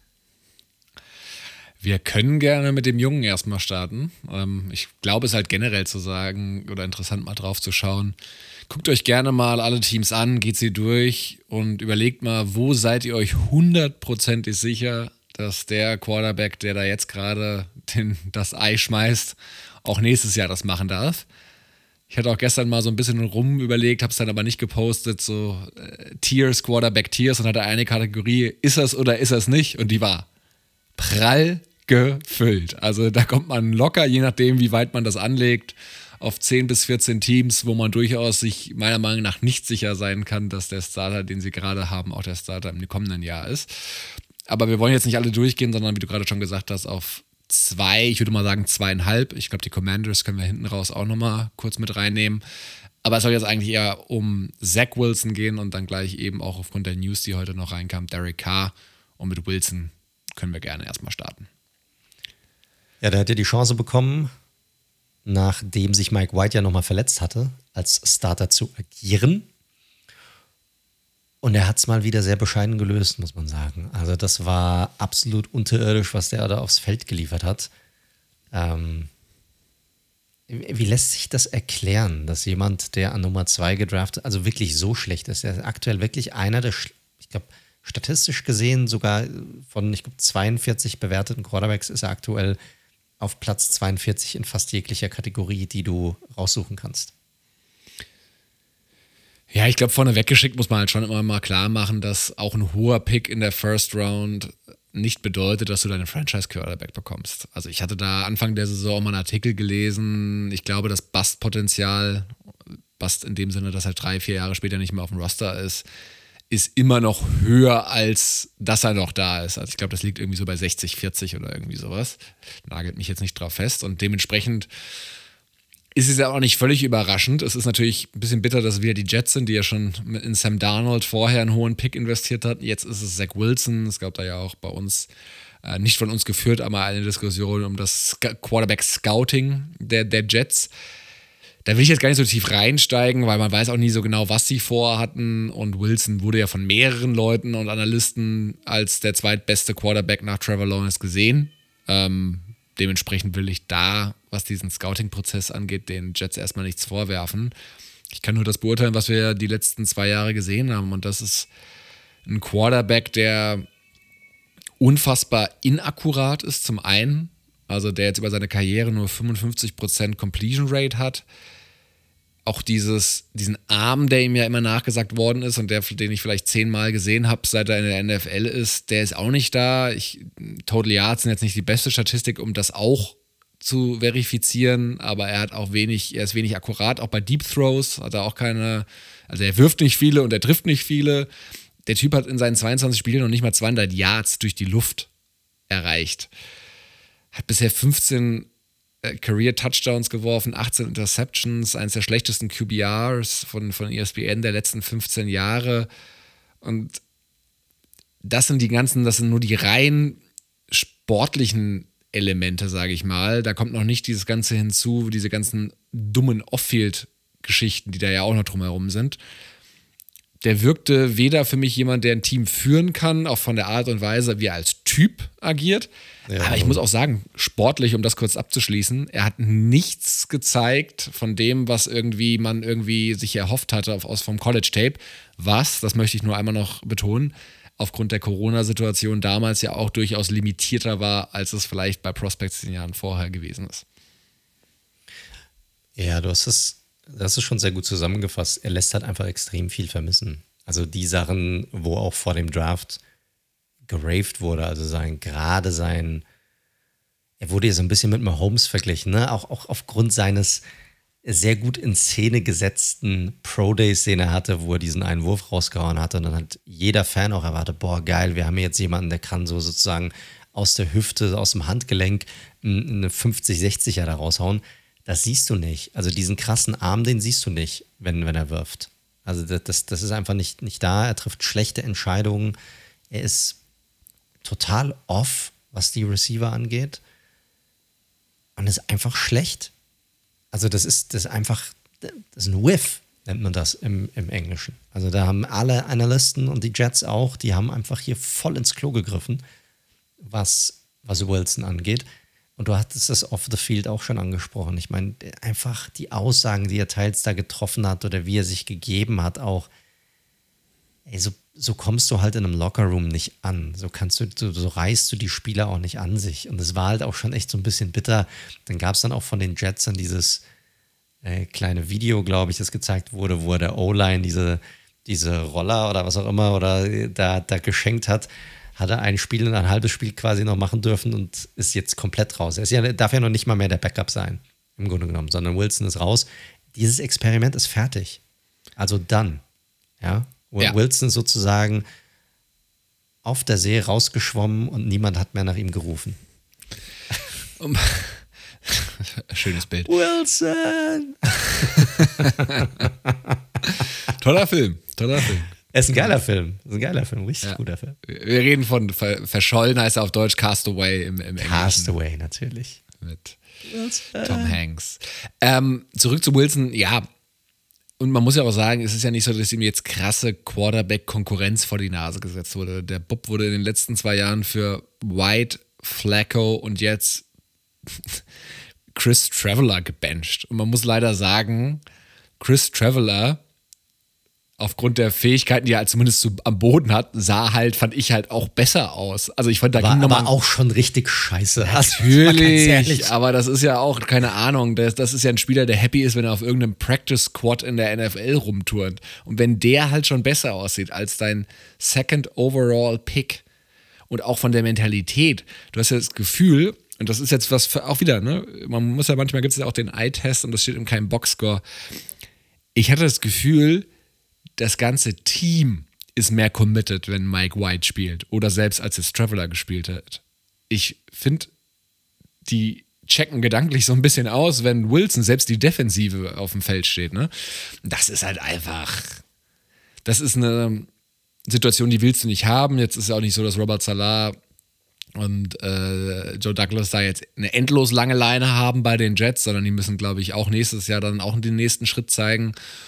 Und dementsprechend, sie haben ihm immer wieder Chancen gegeben, beziehungsweise er ist durch Verletzungen immer wieder in die Situation gekommen, dass er spielen durfte. Und ja, das ist dann leider NFL not for long. Und wenn du es halt jedes Mal nicht zeigst, wenn du, wenn du die Chance hast, dann wird es halt relativ schnell, relativ eng. Ja, mal ganz ehrlich, wenn er jetzt kein Number Two Overall Pick wäre, hätte er auch nie diese ganzen Möglichkeiten nochmal erhalten, die er dann wirklich erhalten hat. Klar re relativ easy. Du gibst ihm halt eine etwas längere Leine, weil du dir natürlich davon erhoffst, dass er es ist. Und ja, wird man sehen. Also ich glaube, die ersten Gerüchte zeigen, dass die Jets wohl relativ schnell ihn gerne traden würden. Das wird sich, es wird garantiert auch einen Markt für ihn geben. Irgendjemand wird ihn ausprobieren oder austesten wollen keine Ahnung, die Lions vielleicht oder Commanders oder vielleicht rufen die Colts an. Wie gesagt, es gibt genügend Teams, die nach Quarterback suchen werden diese Offseason. Und irgendeiner wird sagen, hey, ich gebe dir einen Day 3 Pick und weil ich kann mir beim besten Willen nicht vorstellen, dass irgendein Team rausgeht und sagt, ich gebe dir irgendwas, was besser als ein Viertrunden-Pick ist für Zach Wilson. Ja, ich hätte, ja, ja, bin ich bei dir. Ich hatte noch so, wenn du gut verhandelst, vielleicht noch einen Drittrunden-Pick, aber ja, keine Ahnung. Also Josh Rosen war ein Second Rounder, glaube ich, damals, wenn ich es richtig im Kopf habe. Ist jetzt aber auch schon ein paar Jährchen her. Aber du holst ja auch einen gewissen, bisher zumindest, was man von ihm gesehen hat, er sollte wahrscheinlich jetzt künftig ein bisschen devoter, moderater, bescheidener auftreten. Aber, aber darum geht's ja, es geht ja nicht nur darum, wie er aufgetreten ist, sondern es geht ja auch darum, was er für ein, also wie er rüberkommt. Genau, das meine ich ja damit so. auch. Also das ist ja nicht nur, ich halte mich von nun an zurück, sondern auch die gesamte Art. Also hast du, wenn du ihn wie er sich gibt, hast du überhaupt das Gefühl, dass irgendjemand ihm folgen würde oder irgendjemand auf ihn hören würde oder dass er so dass die, die Typen im Lockerroom ihn irgendwie ernst nehmen würden, habe ich nicht. Da ist, da ist kein Feuer irgendwie drin oder irgendwie, dass du sehen würdest, boah, der ist bestimmt voll der Filmroom-Geek oder irgendwie sowas. Ne? Da gibt es ja so die unterschiedlichsten Arten von, von Quarterbacks. Du hast einfach das Gefühl, der ist total disconnected von allem, was dort irgendwie los ist bei den, bei den Jets. Und dann ist die Frage, kannst du so jemanden reinholen? Das ist die Aussagen, die er trifft, da kannst du sagen, ey, das war richtig dumm, überleg mal ein bisschen vorher, was du sagst. Das andere ist, kriegt er den Zugang zu diesen anderen, zum Lockerroom hin? Und das ist ja jetzt seit, seit zwei Jahren, ist er nicht gerade erst dazugekommen, ist jetzt seit zwei Jahren bei den Jets und das scheint ja immer noch nicht zu funktionieren. Ja, kann ich nichts gegen sagen, aber wie du schon gesagt hast, irgendjemand Coaches denken ja immer, sie sind die in der Lage, so jemanden hinzubekommen. Und wie du richtigerweise angemerkt hast, ein Day-3-Pick, äh, ganz ehrlich, würde ich wahrscheinlich auch riskieren für ihn, irgendwie so ein Viert- oder Fünf-Stunden-Pick. Why not? Wenn nichts, hast du halt nichts, nichts verschissen. Aber wenn doch, hast du halt sehr günstig was geshoppt. Aber ich sehe es auch noch nicht, dass der in der NFL wirklich nochmal ein Starter wird. Aber er ist auch erst seit zwei Jahren dabei. Mal schauen. Wir wollen ja nicht zu früh den Stab überbrechen. Über Gino hätten, hätten wir vor der Saison ja auch nicht gedacht, dass wir mal so positiv sprechen würden. Richtig. Anderes, ganz andere Story, aber ich sage ja nur. Story, wieder komplett andere Story. Lass uns ganz kurz nochmal bei den Jets bleiben. Ich will jetzt nicht super tief da reingehen. Wir sind jetzt nicht in der Offseason. Wir machen jetzt noch keine Free Agency Preview oder sonstiges. Und trotzdem stellt sich natürlich die Frage, was bedeutet das denn für die Jets? Wenn die jetzt schon bereit sind zu sagen, okay, Wilson ist es nicht. Wir sind bereit, weiterzugehen ohne ihn. Ist es Mike White? Werden die sich eine größere Lösung suchen? Du hattest ja schon gesagt, hey, äh, Salah wird nicht ewig Zeit bekommen, auch der GM wird nicht ewig Zeit bekommen. Also gehen die all in? Gehen sie all in mit Mike White oder sagen sie, ey, wenn irgendein Quarterback vielleicht noch zu Garoppolo vielleicht dann doch eher nochmal reinholen, dann mit ihm das Ganze probieren. Ein Trade für einen vielleicht noch größeren Namen, A-Rod zum Beispiel oder so. Also könntest du dir sowas unter Umständen vorstellen?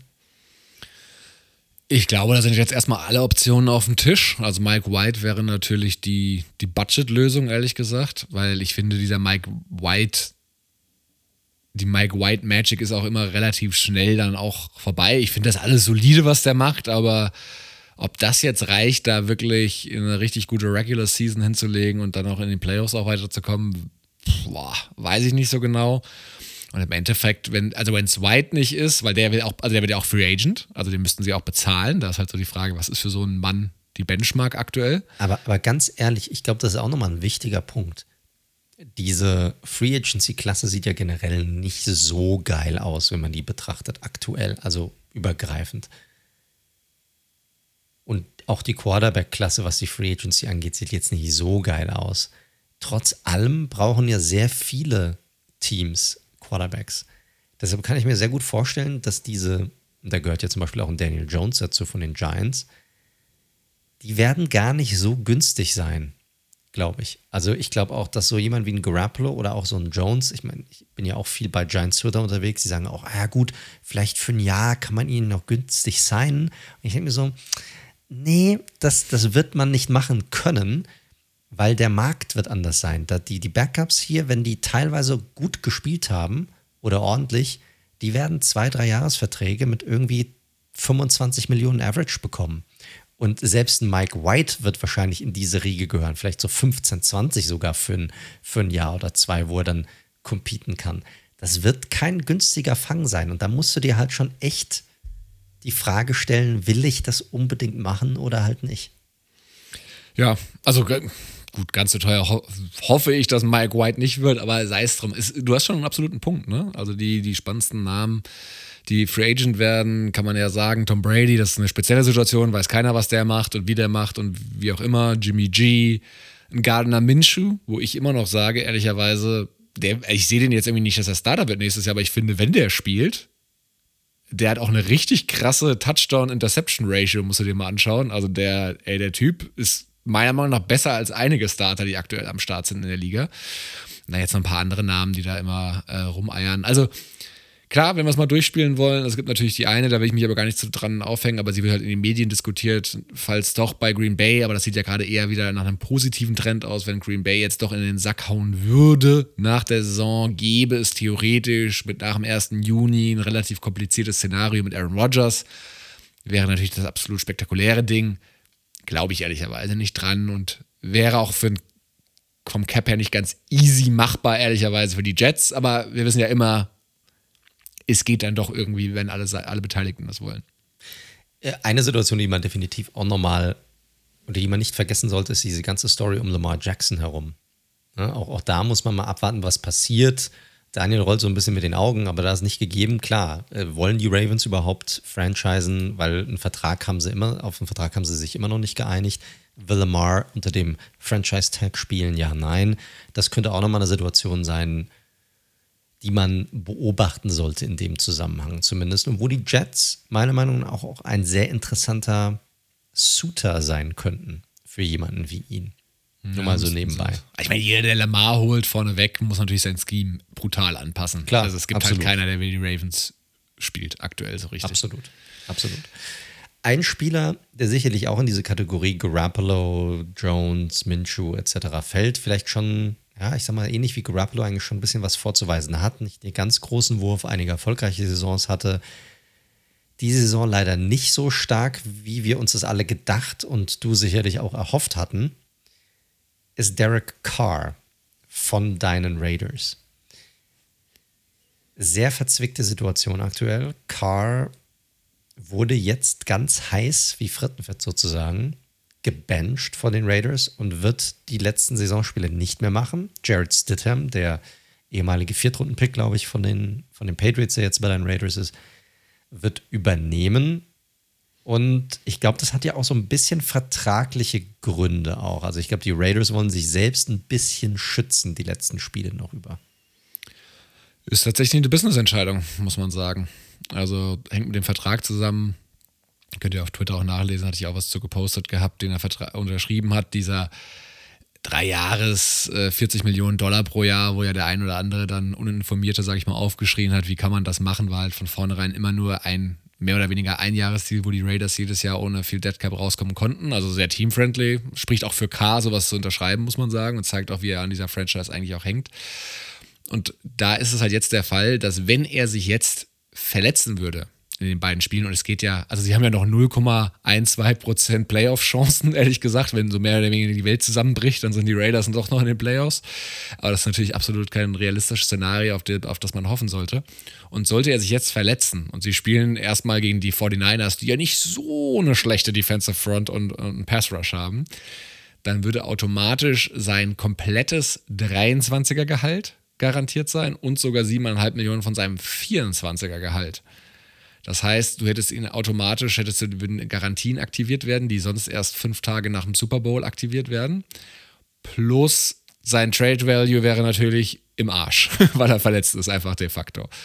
Und das, sorry, das kannst du nicht machen, deswegen ist es für mich auch nicht wie das ein oder andere Medienportal rangeschrieben äh, hat schmeißen ihm aus dem Kader. Also da musste ich ja auch gerade schon mal so denken, okay, Clickbaiting at its best, aber es ist eine Business-Entscheidung und ich, ganz ehrlich, ich hätte mir an den Kopf gegriffen, wenn sie es nicht gemacht hätten.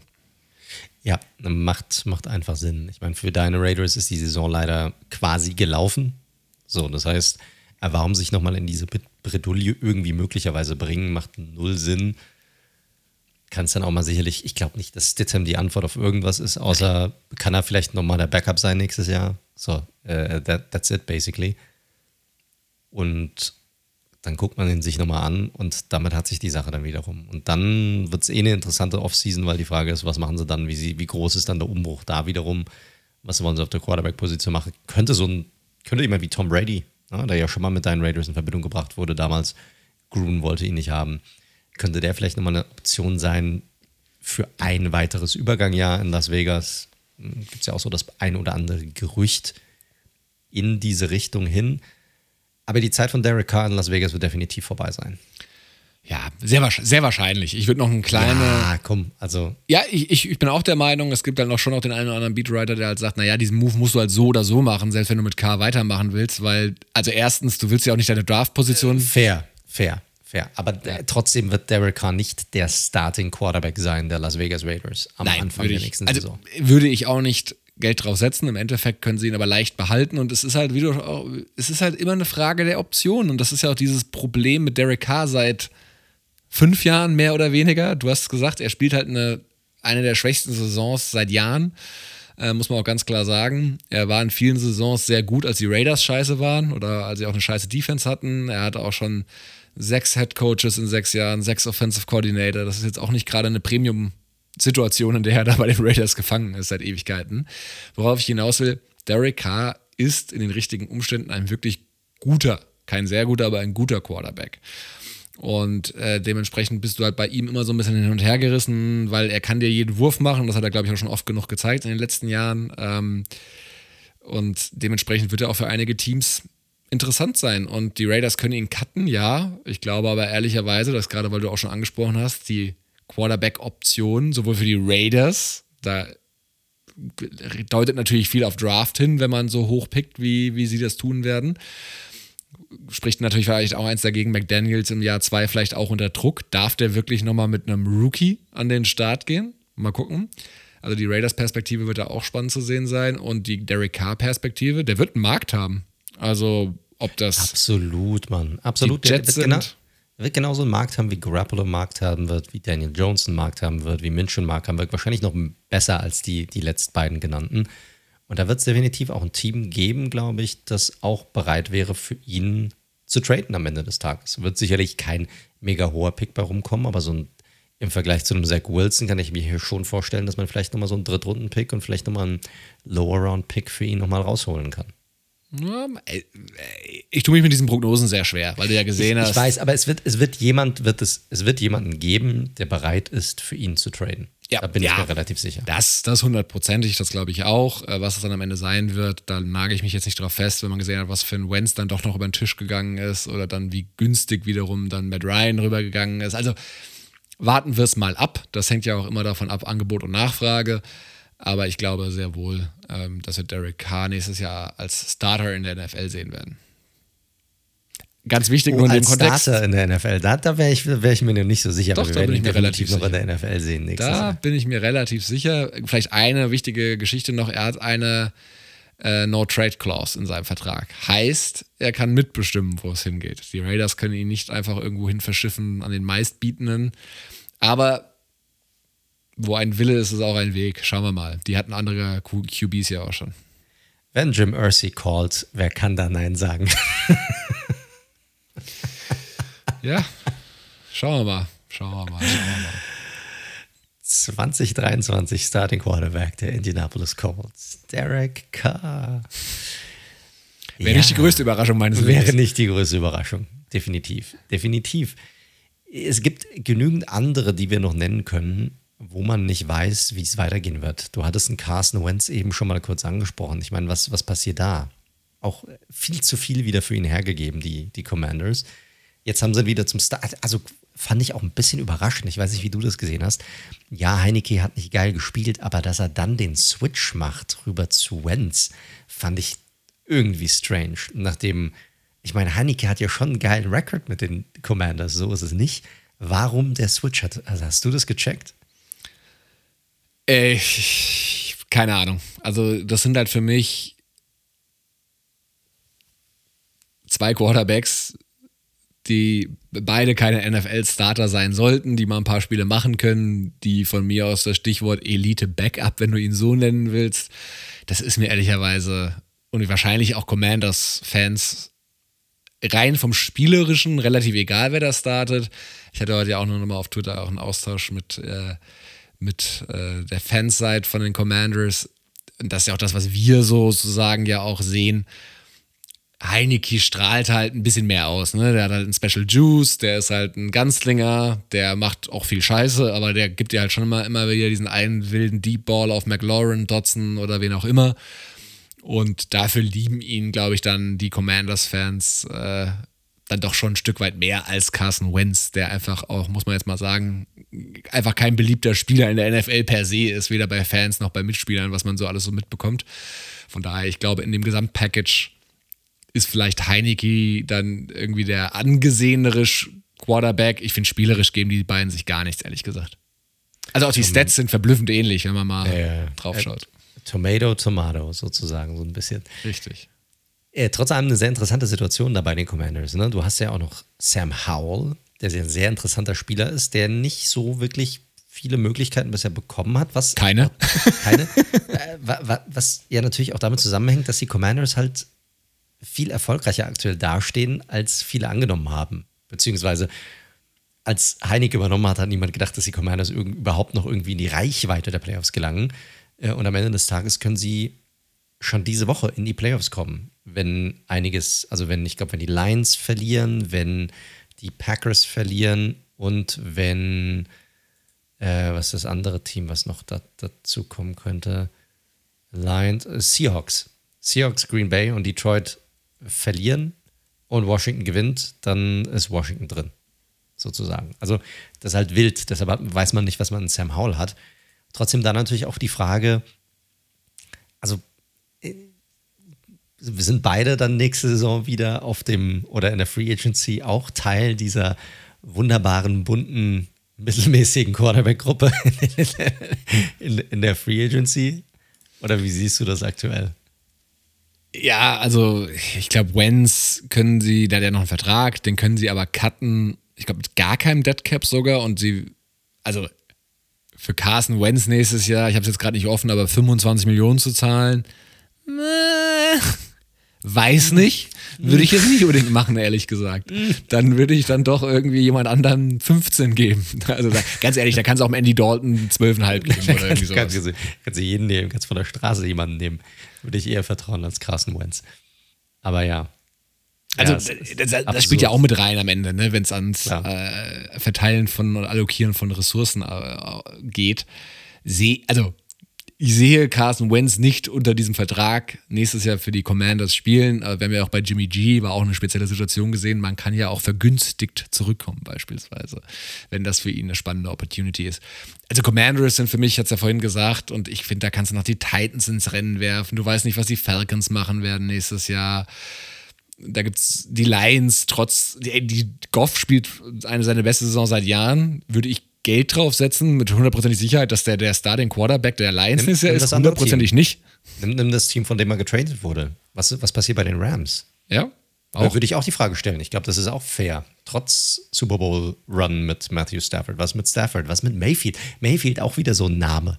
Der wird auch wieder ein Free Agent sein. Was passiert mit dem, wenn er, wenn er auf den Markt, auf den Markt kommt? Was ist in Seattle los? Werden die weitermachen mit Gino? Werden sie nicht weitermachen mit Gino? Ja, das glaube ich schon. Ja, klar, aber auch der wird einen neuen Vertrag benötigen. Also auch klar. da die Frage, was, was, was machst du da?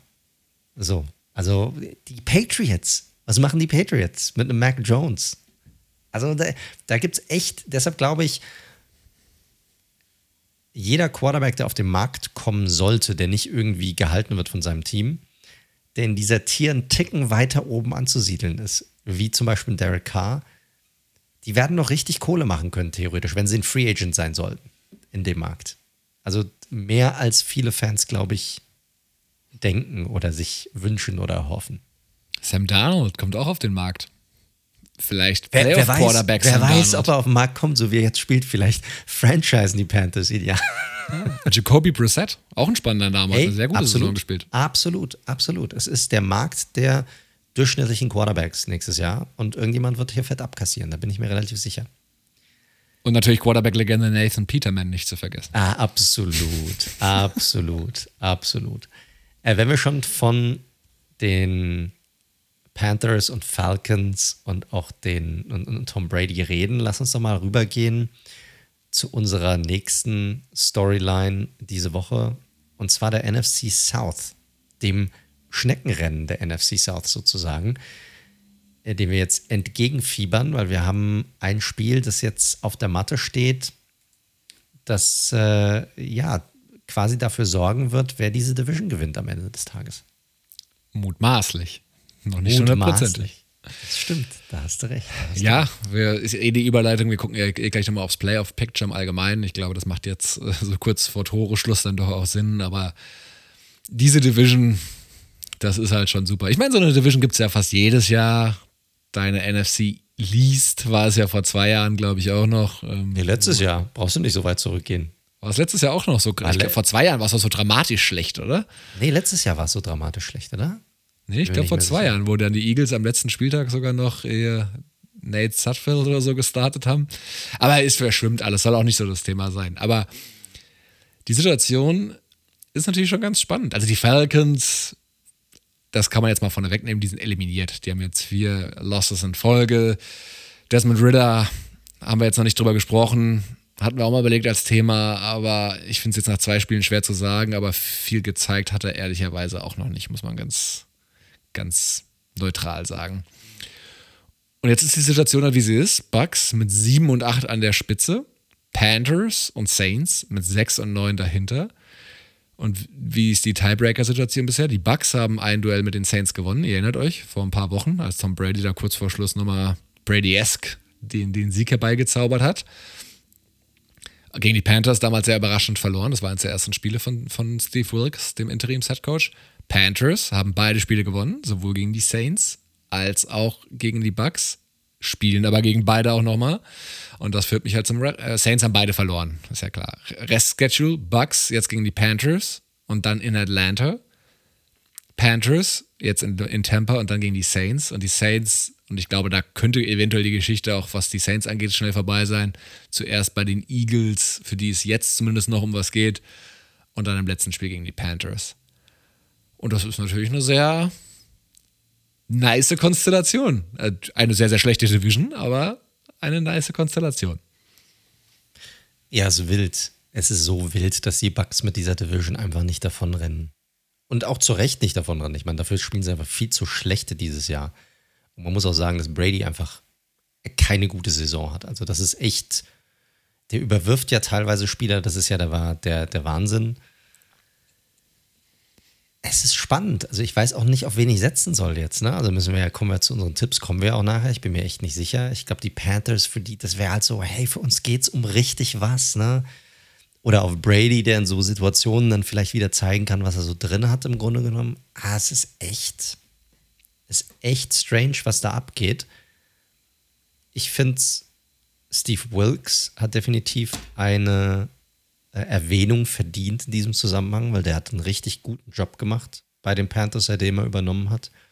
Ich weiß nicht, ob er wirklich ernsthaft Consideration bekommt für den Head Coaching Job, aber er wird sich definitiv in das ein oder andere Gedächtnis erneut äh, gerufen haben dürfen, was den nächsten Cycle angeht. Und wenn es nur als DC ist, ne? Er war ja gar kein, er war ja noch nicht mal Coordinator. Ähm, ja, ja. Ja, ge ge genau. Aber das, was er, ich meine, guck dir Sam Darnold an. Ich meine, das ist eine mittlerweile eine ordentlich funktionierende Offensive, die die Panthers aufs Feld führen. Das konntest du in den letzten drei Jahren quasi so gut wie nie unter Matt Rule sagen. Also sogar noch mehr. Ich habe mal rausgeschaut, letzte drei Wochen ist natürlich sehr überschaubare Sample Size, aber in den letzten drei Wochen ist es die acht beste Scoring Offense. Alles mit Vorsicht zu genießen, waren jetzt auch nicht die Kracher-Gegner auf der defensiven Seite, aber da haben sie mit einer sehr, sehr vereinfachten Offense, äh, die einen Fokus auf den Run hat, äh, mit zwei bis drei Running Backs ja sogar am Start und einfachen Reads für Daniel, der dann hier und da auch mal einen Play am Boden doch macht. Äh, ja, sich einfach, und das, darum geht es ja immer in der NFL, sich den Umständen anpassen und das Beste rausholen. Und das macht Steve Wills bzw. der Coaching-Staff der Panthers gerade exzellent. Ja, definitiv, definitiv. Aber auch hier die Frage, sie sind ja, wir reden ja jetzt sehr viel über die Panthers und die Bucks spielen ja eine Rolle, aber sie sind ja nicht die einzigen, die diese Division ja noch an sich reißen können. Das ist ja das Krasse hier. Ja, es, also wie gesagt, ich glaube, dieses Szenario, ich will das gar nicht so lange äh, durchexerzieren, dies, die Saints, auch was so die Form angeht, die haben jetzt zweimal in Folge zwar gewonnen und das gegen die Browns hat mich auch ein Stück weit überrascht. Das war jetzt für mich so ein 55-45 Spiel, würde ich mal sagen. Und die Saints hätten halt eine ganz andere Möglichkeit, wenn sie nicht diese dumme Niederlage gegen die Bucks gehabt hätten. Aber ansonsten sind die Saints halt, die Defense ist mittlerweile zwar da, nachdem sie so grotesk schlecht am Anfang der Saison war, aber die Offensive ist halt schon brutal zäh. Ne? Also wir haben uns ja vor der Saison mal gedacht, dieses Trio, oh, Michael Thomas, dann doch mal Chris Olave, Jarvis Landry. Also Landry und Michael Thomas sind ja quasi No-Shows gewesen diese Saison.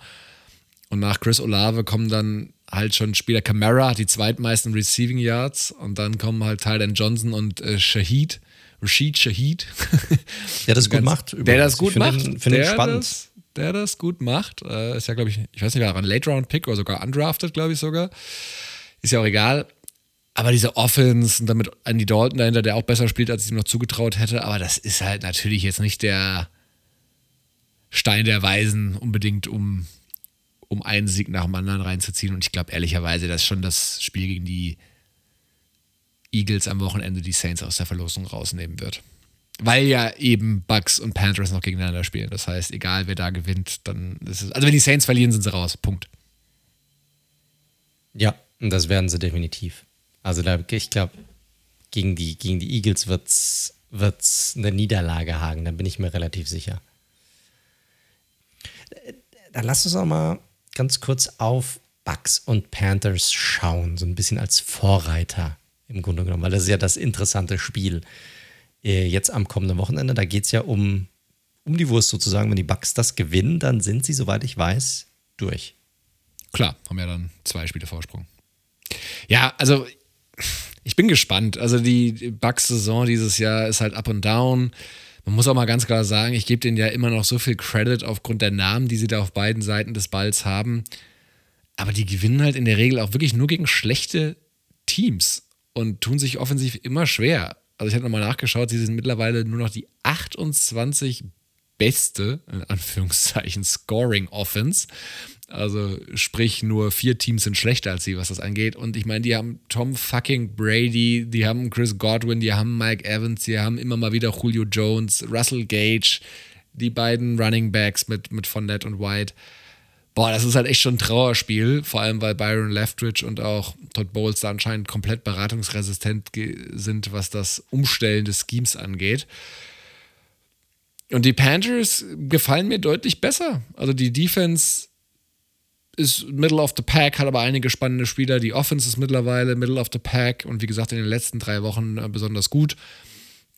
Alles sehr simplifiziert, aber es funktioniert. Sodass, wenn ich dieses Duell mir anschaue, ich eigentlich auf die Panthers tippen müsste, gerade wenn man auch sieht, wie das erste Spiel ausgegangen ist. Ich komme dann aber irgendwie so ein bisschen wie so ein Junkie, der nicht wegkommt von seinem Stoff. Ich bleib dann doch wieder am Brady hängen, weil ich halt denke, das ist so glatt, der ist dann so klatsch, wenn es drauf ankommt, in einem Heimspiel, dass es dann doch wieder rumreißt. Aber faktisch spricht außer Brady, der auch eine absolut mittelmäßige Saison nur spielt, eigentlich nicht viel für die Bucks. Ich werde auch nachher auf die Panthers tippen, kann ich jetzt schon sagen. Also ich, ich, ich weiß auch nicht warum, aber diese Bucks Offense, die funktioniert aktuell nicht. Also es ist wirklich sehr behäbig. Ähm, Brady trifft seine Receiver nicht. Und der einzige Punkt, wo die Bucks Offensive tatsächlich gut aussieht, ist, wenn sie in diese No Huddle Offense reingehen. Also diese Two-Minute Offense sozusagen. Wenn sie das machen, wenn sie wirklich ab Tempo gehen, dann, dann läuft das. Und dann stellt sich für mich eigentlich die Frage, warum machen sie das nicht die ganze Zeit oder warum bringen sie diese Elemente einfach nicht öfter mit ins Spiel rein, wenn das so gut funktioniert? Ey, die Bucks Offense ist für mich völlig fragwürdig. Die Defense ist weiterhin, das hatte ich jetzt gerade eben ja so ein bisschen unterschlagen, die ist absolut legit. Also die ist immer noch Top 10 und die kann auch ein Spiel an sich reißen. Sie haben auch die Playmaker gerade, die entsprechend für einen Fumble sorgen können oder für eine Interception. Das ist einfach so. Oder für einen wichtigen Sack im richtigen Moment, sei es über einen Blitz oder über einen der Passrusher. Und ja, ich glaube, bei der Bucks bei der Bucks Offense, das, das habe ich, glaube ich, so ein bisschen unter der Saison ein bisschen unterschätzt. Das wirkt irgendwie auch so, finde ich, rein vom, vom Eye-Test, so ein bisschen ein Team auch, das, ich will nicht sagen, ausgecheckt hat, aber wo es auch super viele Veterans, alle relativ alt, sie haben größtenteils ihren Ring schon, sie wissen, glaube ich, selbst alle, okay, sagen wir mal ehrlich, selbst wenn wir in die Playoffs kommen, so weit wird das dieses Jahr nicht gehen also es wirkt, sie wirken, und das ist jetzt natürlich völlig aus der Ferne, sie wirken jetzt auch nicht völlig committed zu allem. Viele Missverständnisse, Miscommunication. Es wirkt nicht ein Team, das selbst wenn sie in die Playoffs kommen, denen ich einen tiefen Playoff-Run zutraue. Ich glaube, das, das tut keiner aktuell, aber du hast schon recht, ne? Das ist halt so, wenn du die ganzen Veterans hast und die sehen dann auf einmal, hm, so geil sind wir dann doch nicht. Oh, muss ich dann wirklich, muss ich dann wirklich nochmal hüpfen oder springen, um den Catch zu fangen? Nee, nicht unbedingt. Dann schone ich mich lieber, ja, nicht verletzen. Und es ist auch einfach ein Team, das sehr behäbig in die Spiele reinkommt. Also Brady, ich habe gerade nochmal geguckt, hat dieses Jahr erst einen einzigen Touchdown im ersten Quarter geworfen. einen. Ich meine, du musst ja auch mal gucken, die, die, der Average, den sie haben in den ersten drei Vierteln die Saison, sind elf Punkte. Ja, das sind ja die Broncos wahrscheinlich. Ja, wobei. die kriegen halt gar nichts gebacken. Die haben einfach nur irgendwie vier Punkte pro Quarter oder so. Aber dann im letzten Viertel, da kommen sie, da, äh, kommen sie raus. Da hat Brady einen elf Touchdown-Pässe alleine im, im, im, letzten Viertel.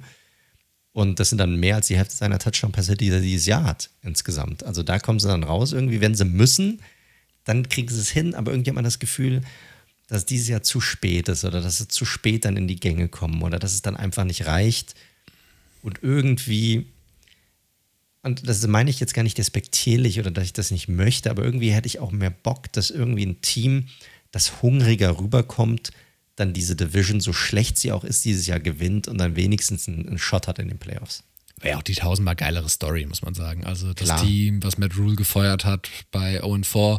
Da hat Jack Thompson übrigens äh, auch ein ganz interessantes Interview noch gegeben, so ein bisschen im Stile von äh, College-Coaches, die zum ersten Mal in die NFL kommen und dann Veterans erklären wollen, wie gewisse Sachen zu laufen haben, dass das nicht immer ganz so. Also er hat jetzt nicht Matt Rule komplett unter den Bus geworfen, hat auch positive Sachen über ihn gesagt, aber dieses Ding, was wir ja auch schon öfter mal angesprochen haben, selbst bei erfahrenen College-Coaches, es ist ein Thema, ne? Ob du da eine Bande von 18, 19, 20, 21-Jährigen stehen hast oder halt einen 32-jährigen gestandenen Spieler. Das äh, lässt sich nicht wegdiskutieren. Ist so. Aber zurück zur Division. Ähm, ja, ich bin bei dir. Die äh, Panthers würden mehr Spaß machen, ehrlich gesagt. Wäre die coolere ja. Story. Ja, definitiv. Definitiv. Also es wird auf jeden Fall äh, ja, wahrscheinlich eine Division sein, die, ich glaube, höchstens ein Team haben wird, das vielleicht mit einem Even Record die Division gewinnen wird. Anders wird es nicht sein. Ja, gut, das Oder? ist ja ja, keine doch, ganz. Ja, ja, wobei ich sehe schon ein Szenario, wo die Bugs noch beides gewinnen und dann 9 und 8 sind, aber gut. Ah, das heißt ja, gut. Okay. Das muss man mal gucken. Muss man mal gucken. Aber ja, sehr, sehr interessante Division. Ähm, wir haben über die Playoffs geredet. Wollen wir nochmal einen Blick werfen auf das Playoff-Bild? Einen schnellen, aber bitte nicht alle Szenarien durchgehen. Das ist zum Lesen ehrlicherweise deutlich angenehmer ja, als ja, in einem Podcast. Ist, ist so. Also aktuell ist es so. Lass uns doch einfach mal ganz kurz durchgehen. Wir fangen mal mit der AFC an. Äh, die Bills sind aktuell auf dem Number One Seed tatsächlich vor den Chiefs. Die gewinnen hier den Tiebreaker aktuell. Und dann haben wir Chiefs an zwei, Cincinnati an drei. Dann haben wir an vier die Jaguars, die aktuell auch völligst verdient ihre Division anführen. Und ich gehe aktuell auch davon aus, dass sie diese Division gewinnen werden. Dann haben wir am fünf die Baltimore Ravens immer noch. Das finde ich total krass, dass sie sich so gut halten. Die Chargers an sechs, die jetzt die Playoffs geclincht haben am, am Wochenende. Also das erste Mal, dass wir Justin Herbert in den Playoffs sehen werden. Und der letzte freie Platz mit dem in der AFC South ist der von den Dolphins auf Nummer 7 sozusagen oder aktuell der von den Dolphins auf Nummer 7. Die haben den Platz 8 und 7. Jetzt fällt natürlich Tour aus. Die haben vier Niederlagen in Folge. Ja, die waren ja vor einem Monat quasi ein Lock in die Playoffs zu kommen. Das ist aktuell nicht der Fall. Und dann hast du vier Teams dahinter mit einem Rekord von 7 und 8, die alle noch sich noch irgendwie Hoffnung machen. Sicherlich Tennessee allen voran, die immer noch hoffen, irgendwie die Division gewinnen zu können, aber mit New England, den Jets und den Steelers, Latecomer, vielleicht schafft es Mike Tomlin tatsächlich, wieder keine eine Saison hinzulegen ohne einen negativen Rekord. Schauen wir mal. Ja, und dahinter Vegas, Cleveland, ich glaube, die kannst du, haben wir schon drüber geredet, da sind die Chancen so minimal, das kannst du da nicht, nicht raushauen. Aber es ist ein Fünfkampf hier, der stattfindet. Ja, und alle Teams nicht gerade in wirklich exzellenter Form, muss man sagen. Also, ich glaube, das, das Ding in der AFC South können wir kurz machen. Das wird, das ist ja auch das Besondere am nächsten Spieltag. Du hast ja letzte Woche schon gesagt, es ist egal, was diese Woche passiert bei Titans und Jaguars. Es wird 100%ig auf das Matchup in der letzten Woche ankommen. Dementsprechend Richtig. wird auch antizipiert, dass zumindest die Titans schon, das ist großes Wort, ehrlicherweise, weil die Titans haben eine Injury Report. Das ist, glaube ich, eine das ist ein ganzes Team mehr oder weniger. Tennel haben wir gar nicht gesprochen. Ankle Injury jetzt doch raus. Doch, vielleicht kommt er doch wieder zum letzten Spiel. Mal gucken. Das ist einfach nur krass, was da mit krassen Verletzungen noch irgendwie durchgezogen wird.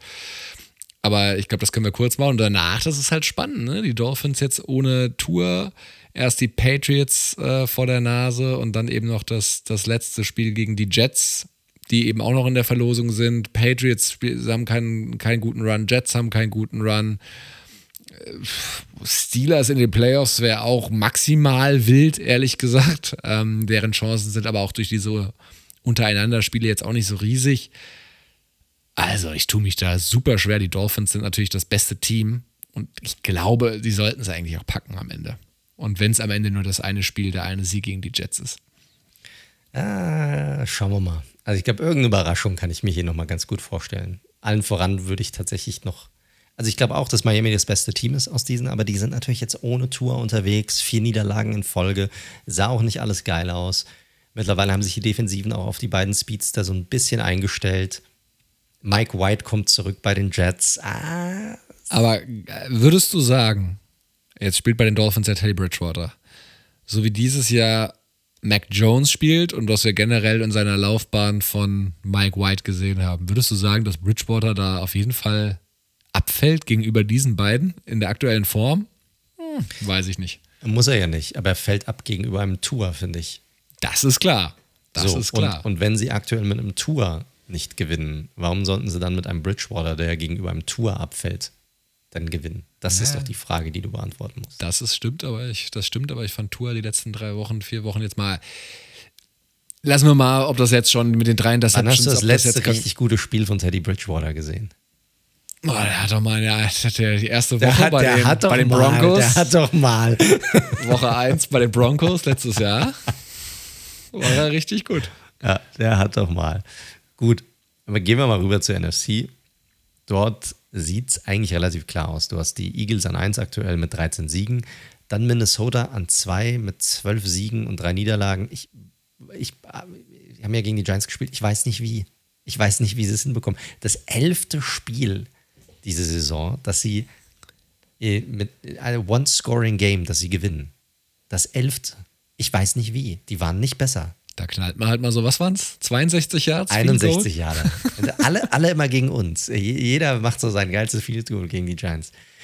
Dann hast du die Niners, die finde ich somit eines der spannendsten und gefährlichsten Teams, glaube ich, aktuell. An Nummer drei, auch safe drin. Dann hast du natürlich das, ne, es Tampa, wird es Carolina. An Nummer vier die NFC South. Dann Dallas mit elf Siegen, vier Niederlagen. Dann aktuell meine Giants mit acht Siegen, sechs Niederlagen und einem Unentschieden. Und dann kommt Washington mit dem Gleichrekord, also 7-7 und der einen, dem einen Unentschieden. Dann Seattle, Detroit und die Packers, alle mit sieben Siegen und acht Niederlagen. Auch hier ist es so ein bisschen ein Fünfkampf. Ich glaube, meine Giants haben tatsächlich das einfachste jetzt noch im Grunde genommen, den einfachsten Weg. Die müssen einfach nur gewinnen an diesem Wochenende gegen ein ja, Colts-Team, das nicht in bester Verfassung ist. Dann sind die durch. Bei den anderen wird es dann schon ein bisschen wilder. Da kann noch alles Mögliche passieren, im Grunde genommen. Ja, total. Selbst die Packers, äh, ich meine, das wäre eigentlich auch nochmal eine Storyline gewesen. Die hatte ich ehrlicherweise auch schon abgeschrieben, aber die haben es natürlich jetzt auch in der Hand. Sie spielen, ja, ist ein, natürlich trotzdem noch ein abgezocktes Team, auch wenn auch Aaron Rodgers immer noch keine gute Saison spielt. Also, was er da auch, auch gegen die Dolphins teilweise gemacht hat, fand ich auch wieder war weird, Mann. Also ganz ehrlich, also das hat nicht nach einem Top-Quarterback ausgesehen, was der teilweise für Würfe da rausgehauen hat. Genau, und dann also, packt er aber dort diesen einen Wurf wieder auf Mercedes so, Lewis. Einfach nur, einfach nur ja. Sachen voll, völlig neben der Spur. Ja, und dann packt er aber doch wieder diesen einen krassen Wurf auf, auf Mercedes Lewis aus, wo du denkst, so, ja, okay. Das können natürlich dann auch wieder nur zwei, drei. Also das ist sehr, sehr, sehr spannend und ich habe so ein bisschen das Gefühl, ich meine, die Lions sollten jetzt die Bears natürlich schlagen. Aber also mal, wenn das Spiel Packers gegen Lions in der letzten Woche in Green Bay das Entscheidende ist, oh, dann neige ich halt schon immer dazu, mit den Veterans zu gehen, ehrlich gesagt. Und mit dem Heimteam auch. Und ja, das ist ähm, eine tricky Ist halt die Frage, ich bin mal gespannt auf deine Picks nachher, weil da könnte es ja schon in eine gewisse Richtung gehen dann am Ende des Tages. Vielleicht, vielleicht. Also, vielleicht. Cool, cool, dass noch um was geht. Ähm, ist natürlich äh, am Katertag, ich meine, das jetzt mit Weihnachten war ja so ein bisschen schwierig live zu verfolgen. Nächstes, nächstes Wochenende werde ich mit einem guten Hangover sicherlich hier auf der Couch liegen. Hoffe ich mal, dass ich nicht zu sehr wegpenne und mir dann den Spieltag äh, reinziehe. Ja, aber es ist ein äh, spannende, spannendes Race auf jeden Fall noch und dieser völlig unrealistische Fall. Ich meine, wir haben dieses Jahr schon öfter darüber gesprochen, aber Preseason sozusagen ist der Fall ja immer völlig unrealistisch. Denkt man, dass vier Teams aus einer Division in die Playoffs kommen. Es, ey, der Weg für die Commanders ist nicht so schwer, ehrlich gesagt. Nein, ich habe es jetzt gerade nochmal aufgemacht tatsächlich. Die Commanders, wie gesagt, sie brauchen, sie müssen gewinnen an diesem Wochenende. Das ist klar, das müssen die alle. Seattle verliert, Detroit verliert und selbst wenn Green Bay nur ein Unentschieden, passiert jetzt auch nicht so oft, aber sagen wir mal, die drei verlieren und Washington gewinnt, dann ist Washington durch. Muss man auch mal sagen. Also das ist relativ realistisch, dass alle vier Teams aus der East es in die Playoffs schaffen könnten. Ja, schauen wir mal, schauen wir mal. Dann lass uns doch mal den ich würde auch sagen, lass uns mal rübergehen zu den Tipps. Du hast auch letzte Woche wieder besser getippt. Was einen besser? Das es nervt mich so ein bisschen. Ich hatte so eine gute Saison im Tippen. Habe ich immer noch, aber es ist halt einfach. Du führst halt gerade. Ja, ähm, top. Ich glaube, Achter bin ich sogar insgesamt. Ich bin ja, mittlerweile ja, wieder sehr zufrieden mit meiner Performance. Und das, das Schlimme ist, ich habe noch Packers Miami war auch noch so ein Ding und Panthers Lions, wo ich wieder nicht die Eier hatte, drauf zu setzen. Also ich hätte sogar noch besser dastehen können. Aber gut. Dann fangen wir doch mal an mit den Thursday Nighter. Dallas Cowboys bei den Tennessee Titans. Ja, ist für mich eine klare Geschichte, weil die, die Titans das einfach nur über sich ergehen lassen werden. Und ich wage sogar fast die Prognose, dass Dak Prescott nicht das vierte Viertel spielen wird. Ja, komplett. Ich gehe auch mit den Cowboys. Safe Sache hier. Arizona Cardinals bei den Atlanta Falcons. 4 und 11 gegen ein 5 und 10 Team. Ja, vielleicht sehen wir Desmond Ritter gegen McSorley. Ich glaube aber, McCoy sollte eigentlich wieder am Start sein. Ich glaube, die Cardinals machen nochmal eine Runde. Ich gehe mit den Falcons hier. Falcons for the win. Chicago Bears 3 und 12 bei den Detroit Lions 7 und 8. Schönes Traditionsduell, ne? Absolut. Absolut. Ich gehe tatsächlich, ich gehe mit den Lions. Die sind ja. einfach das bessere Team aktuell, besser in Form. Bei den Bears läuft nicht so viel rund. Sieht auch nach einem ziemlich bescheidenen Trade aktuell aus, den die Bears hier gemacht haben für einen Wide Receiver namens Chase Claypool. Ah, ich wusste gerade, welchen Trade haben die nochmal gemacht? Ja, ich dachte, du meinst, ja. eine dieser ihre Trades, die sie weggeschickt haben mit Rook Aktuell Smith. geben sie Pick 33 im nächsten Draft an die Pittsburgh Steelers ab. Ja, ist mir ja noch ein bisschen zu früh also es war generell schon immer ein hoher Pick, ehrlicherweise. Und jetzt, aber dann, ich will mal Claypool mit einer kompletten Saison Vorbereitung sehen. Also gucken, gucken, warten wir mal ab. Warten wir mal ab, aber äh, machen wir es hier kurz. Ich bin auch bei den Lions natürlich. Übrigens auch nochmal Amon Ra, Sam Brown, das ist wirklich, ähm, da haben wir was, muss man sagen. Wirklich ein richtig so. spannender Receiver, Richtig. kann man nicht anders sagen. Richtig. Denver Broncos 4 und 11 bei den Kansas City Chiefs. Können wir abhaken. Chiefs for the win. Jetzt natürlich das sehr interessante Duell. Miami Dolphins 8 und 7 bei den New England Patriots 7 und 8. Also New England ist wirklich, und das, ich habe sie gegen die Bengals mir das komplette Spiel nochmal reingezogen, ich habe sie gegen die Raiders gesehen, das ist offensiv nichts. Also das ist wirklich offensiv, das ist genauso schlimm anzuschauen wie die Broncos. Und dass es so knapp wurde bei den Bengals, äh, hing nur damit zusammen, dass hinten raus nochmal wieder so ein paar Sachen in die Richtung gelaufen sind. Also die brauchen Defense und Special Teams. Und ja, die Dolphins haben jetzt nicht gerade einen Run, aber ich glaube, die Dolphins werden das machen. Oh, schwierig. Ich finde übrigens das Gerücht sehr spannend, dass die Patriots Bill O'Brien als Offensive Coordinator zurückholen wollen. O'Brien ist ein sehr guter Offensive Coordinator gewesen. Ja. Sehr gutes Offensive Mind. Es könnte sehr gut passen hier. Sie müssen was machen. Sie können Sie nicht mit müssen Matt Patricia machen. Da müssen wir nicht drüber reden. Absolut, absolut. In New England mit den Fans im Rücken. Ich gehe irgendwie, ich gehe mit Bill. Ich weiß nicht warum. Ich hab, der hat bei mir halt einfach einen Stein im Brett. Ich gehe, ich gehe mit den Patriots hier. Ganz kurz, hast du eigentlich diese Szene gesehen, von dem und das Ganze, was hinten dran kam, der Patriots-Fan in Las Vegas, der von dieser einen Frau so zusammengeschrien ja, ja, worden ist und gesehen, seelenruhig ja, bleibt?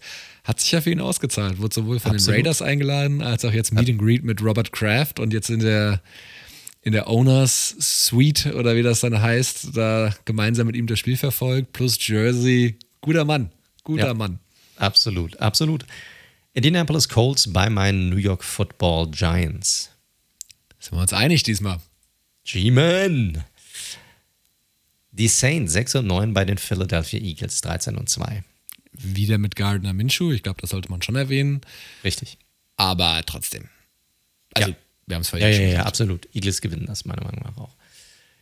Kommen wir zum Highlight, meiner Meinung nach, von dem Wochenende. Carolina Panthers bei den Tampa Bay Buccaneers. Alle- Also, ich hatte es vorhin schon gesagt. Und es ist ja auch cool, dass wir da hier einen Unterschied haben. Ich gehe mit den Bucks. Panthers for the win, baby. Cleveland Browns bei den Washington Commanders. Alter Falter, die Browns mit Deshaun Watson sehen schon richtig schlecht aus. Also gerade Deshaun Watson sieht schon richtig schlecht aus. Rostig, rostig, rostig. Ich dachte auch, ich meine, wenn ihr überlegt, was wir alles hatten, ja, und wenn Brissett die irgendwie auf so einem even Record halten kann, dann übernimmt Watson, dann könnte es noch für die Playoffs reichen. Und ich meine, wir brauchen nicht drum rumreden, dass das Jahr mit Brissett, weil Brissett das deutlich stärkere Ich Jahr habe gespielt ich hat. hab, ich hab hier noch ein paar, paar Stats für euch da draußen. Platz 41 in Yards per Attempt. Platz 41 in Completion Percentage. Damit zwischen Joe Flacco und Zach Wilson. Platz 42 im Passer Rating, noch hinter Zach Wilson und allen anderen in der Liga. 40. im Touchdown Percentage zwischen Mitch Trubisky und Kenny Pickett. 40. 40. in Completion Percentage unter Druck zwischen Kyler Murray und Zach Wilson. Platz 41 bei Dropback EPA per Game und 32. bei PFFs Adjusted Completion Percentage. Also läuft gerade. Also ja, jetzt ist halt Carson. Ich finde es halt trotzdem ein schwieriges Spiel. Ne? Ich finde es nicht so eindeutig für die Commanders trotzdem. Ich glaube, aber sie machen es. ich glaube, für Teams wie die Commanders ist nichts eindeutig. Aber sie sind für mich das stärkere Team und ich gehe hier auch mit den Commanders. Jacksonville Jaguars bei den Houston Texans. Ist nicht ganz so einfach, finde ich. Ja, Te Texans sind echt nicht schlecht. Gerade die Defensive ist echt verdammt gut die letzten Wochen gewesen. Und auch die Offensive, da haben sie die letzten zwei, drei Wochen, sahen sie nicht verkehrt aus. Ja, und Brandon Cooks kommt, glaube ich, auch zurück. Ich meine, es hängt natürlich extrem davon ab, wie die Jaguars dieses Spiel angehen. Ne? Ich, es gibt halt die eine Variante, keep the flow. Und man will das ganz normal, einfach um diesen Rhythmus nicht zu unterbrechen. Kann ich auch sehen. Oder du sagst halt doch so, naja, das Spiel ist halt doch ehrlicherweise eigentlich irrelevant. Ich glaube, die Jaguars, gerade weil es ein junges Team ist, wollen aber so ein bisschen den Flow beibehalten und gewinnen das. Ich gehe auch mit den Jaguars. The trend is your friend here. San Francisco 49ers bei deinen Las Vegas Raiders. Also wenn mein Team jetzt irgendwie noch anfängt und ich hoffe, jetzt sind wir uns ein. Ich will auch eigentlich jedes Spiel gewinnen, aber jetzt bin ich doch in dem Draft-Modus ehrlicherweise angekommen. Aber es sollte einfach nicht passieren. Gegen diese, also eigentlich diese Front, wir dürften eigentlich mit Stittern, wir dürften eigentlich nicht mehr als 13 Punkte machen. Also ich hoffe jetzt tatsächlich natürlich so ein bisschen auch auf die Niners, weil ich glaube oder ich hoffe ja, dass meine Giants gewinnen, da einfach in den Playoffs sein werden. Und ich habe keinen Bock, gegen die Niners in den Playoffs zu spielen, um ganz ehrlich zu sein. Ich hätte ich hätt mehr Bock auf so ein Rematch gegen die Vikings. Das, da hätte ich, da würde ich mir mehr Chancen ausrechnen. Gegen die Niners will, glaube ich, kein Team spielen in den Playoffs. Nope. Also 49ers. Ja, 49ers for the win. New York Jets bei den Seattle Seahawks. Auch das ein wichtiges Spiel für beide Teams. Oh, die Seahawks sahen halt echt nicht mehr so gut aus in den letzten Wochen, ne? Muss man, muss man sagen. Gino ist zwar schon noch so vom ganzen, also ich finde, er macht, er macht halt nicht unbedingt viel mehr Fehler, aber es ist halt alles, ein gut Chiefs verloren, Ich mach's 49ers kurz, ich verloren. gehe mit den Jets. Nee, ich gehe mit den Seahawks zu Hause. Ja, schon einige unterschiedliche Tipps wieder in dieser Woche. Minnesota Vikings bei den Green Bay Packers. Vielleicht haben wir ja den nächsten, weil ich gehe mit Green Bay. Ich gehe auch mit Green Bay. Ah. Ja, also ich meine, sorry, Vikings, äh, ihr könnt euch ja wahrscheinlich, ihr kommt ja selbst aus dem Lachen wahrscheinlich nicht mehr raus. 12 und 3er Record mit 10 richtig One-Score-Games, also richtig Elf. engen Games. Elf. Elf sogar. Naja. Diese Saison, liebe Vikings-Fans, hätte auch durchaus anders laufen können. Nichtsdestotrotz, Packers jetzt. Vielleicht machen sie es mal mit einem One-Score-Game.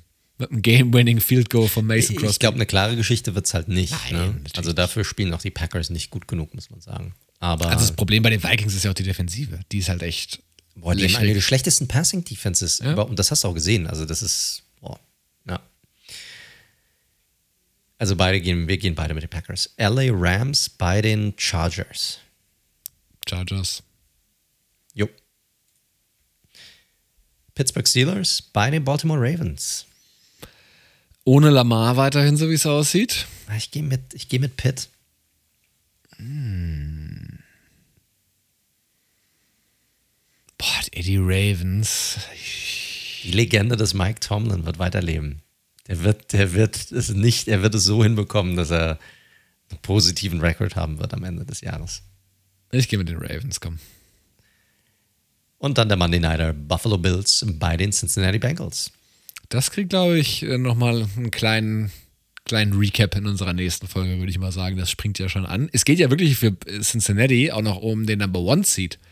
Ja, ja, klar, absolut. Klar also Buffalo ist bei 12 und 3, Cincinnati bei 11 und 4, gewinnt Cincinnati, das ist an Buffalo vorbeigezogen. Genau, und dann ist halt, muss Kansas City noch einen Ausrutscher hinlegen. Ich gehe mit den Bengals zu Hause. Boah, ich weiß nicht. Die O-Line ist jetzt mit dem Ausfall von Collins schon echt so ein bisschen banged up bei den Bengals. Ich gehe mit Buffalo. Stürzt dich nur weiter in die. ja, wahrscheinlich. Submit Week 17 Picks. Damit sind wir durch. Wir sind am Ende dieser Zwischenjahresepisoden angekommen. Ich bin froh drum, dann kann ich mich endlich hinlegen und ins Bett gehen. Ich bin nämlich gut am, am Arsch gerade. Äh, trotzdem natürlich vielen Dank fürs Zuhören, Leute. Ihr hört Red Zone, der Football Podcast. Wie immer, ihr findet uns auf allen gängigen Podcast-Plattformen über Spotify, Amazon Music, Apple Podcasts, Google Podcasts, Stitcher, diese, you name it. Wir sind da drauf. Falls es euch gefällt, drückt heftig den Abonnieren-Button, sagt es gerne weiter und lasst auch gerne eine positive Bewertung. Das hilft uns sehr, neue Zuhörer zu generieren. Und falls ihr mal Hallo sagen möchtet, Ideen habt zur Show oder Fragen habt zur NFL, dann kontaktiert uns gerne und zwar am besten über unsere Social Media Kanäle. Ihr findet uns auf Twitter unter dem Handle at redzone underscore live oder auch auf Instagram unter dem Handle at redzone.live oder falls ihr kein Social Media haben solltet, auch auf unserer Webseite unter www.redzone.live.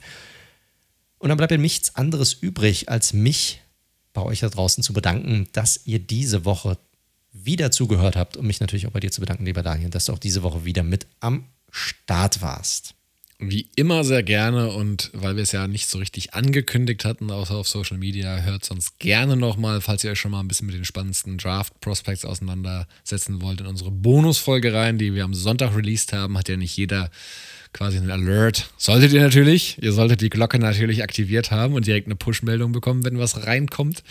Falls nicht, hört doch gerne mal rein. Da sprechen wir über ein paar, ja, fünf QBs sind wir tatsächlich durchgegangen mit Jan Wegwert, ähm, der ja vom Downside Talk College Update kennt, absolute Koryphäe, was College Football äh, angeht. Und ja, da haben wir mal fast zwei Stunden miteinander darüber gesprochen. Und ich glaube, für einige Teams, die jetzt in Draft-Modus gehen, können da gerne mal nochmal reinhören. Sehr gut, absolut lohnenswert. Ich konnte leider nicht dabei sein, aber ich habe ein tolles Intro gesprochen. Also lohnt es sich definitiv schon reinzuhören dafür. Nein, sehr, sehr, sehr spannende, sehr, sehr interessante Folge. Wie immer, wenn wir mit Jan zusammen ähm, quatschen, haben wir auch schon unseren, den Draft damals mit ihm reviewed. So Leute, dann macht euch eine gute Zeit, kommt gut ins neue Jahr rein, feiert schön und bleibt wie immer gesund und dann bis zum nächsten Mal. Haut rein. Tschüss. tschüss.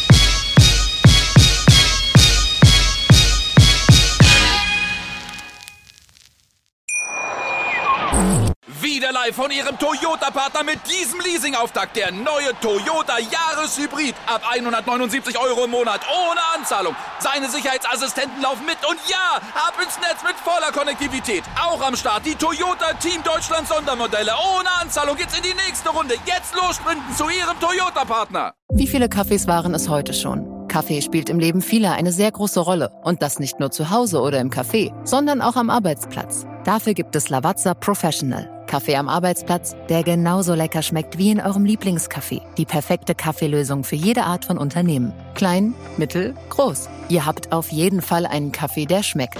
Die richtige Motivation für eure Arbeitstage. Alle Infos zu Lavazza Professional findet ihr auf lavazzapro.de mit allen Kaffeelösungen für euer Büro.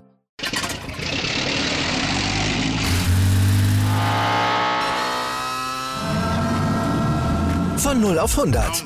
Aral feiert 100 Jahre mit über 100.000 Gewinnen. Zum Beispiel ein Jahr frei tanken. Jetzt ein Dankeschön, rubbellos zu jedem Einkauf. Alle Infos auf aral.de. Aral, alles super.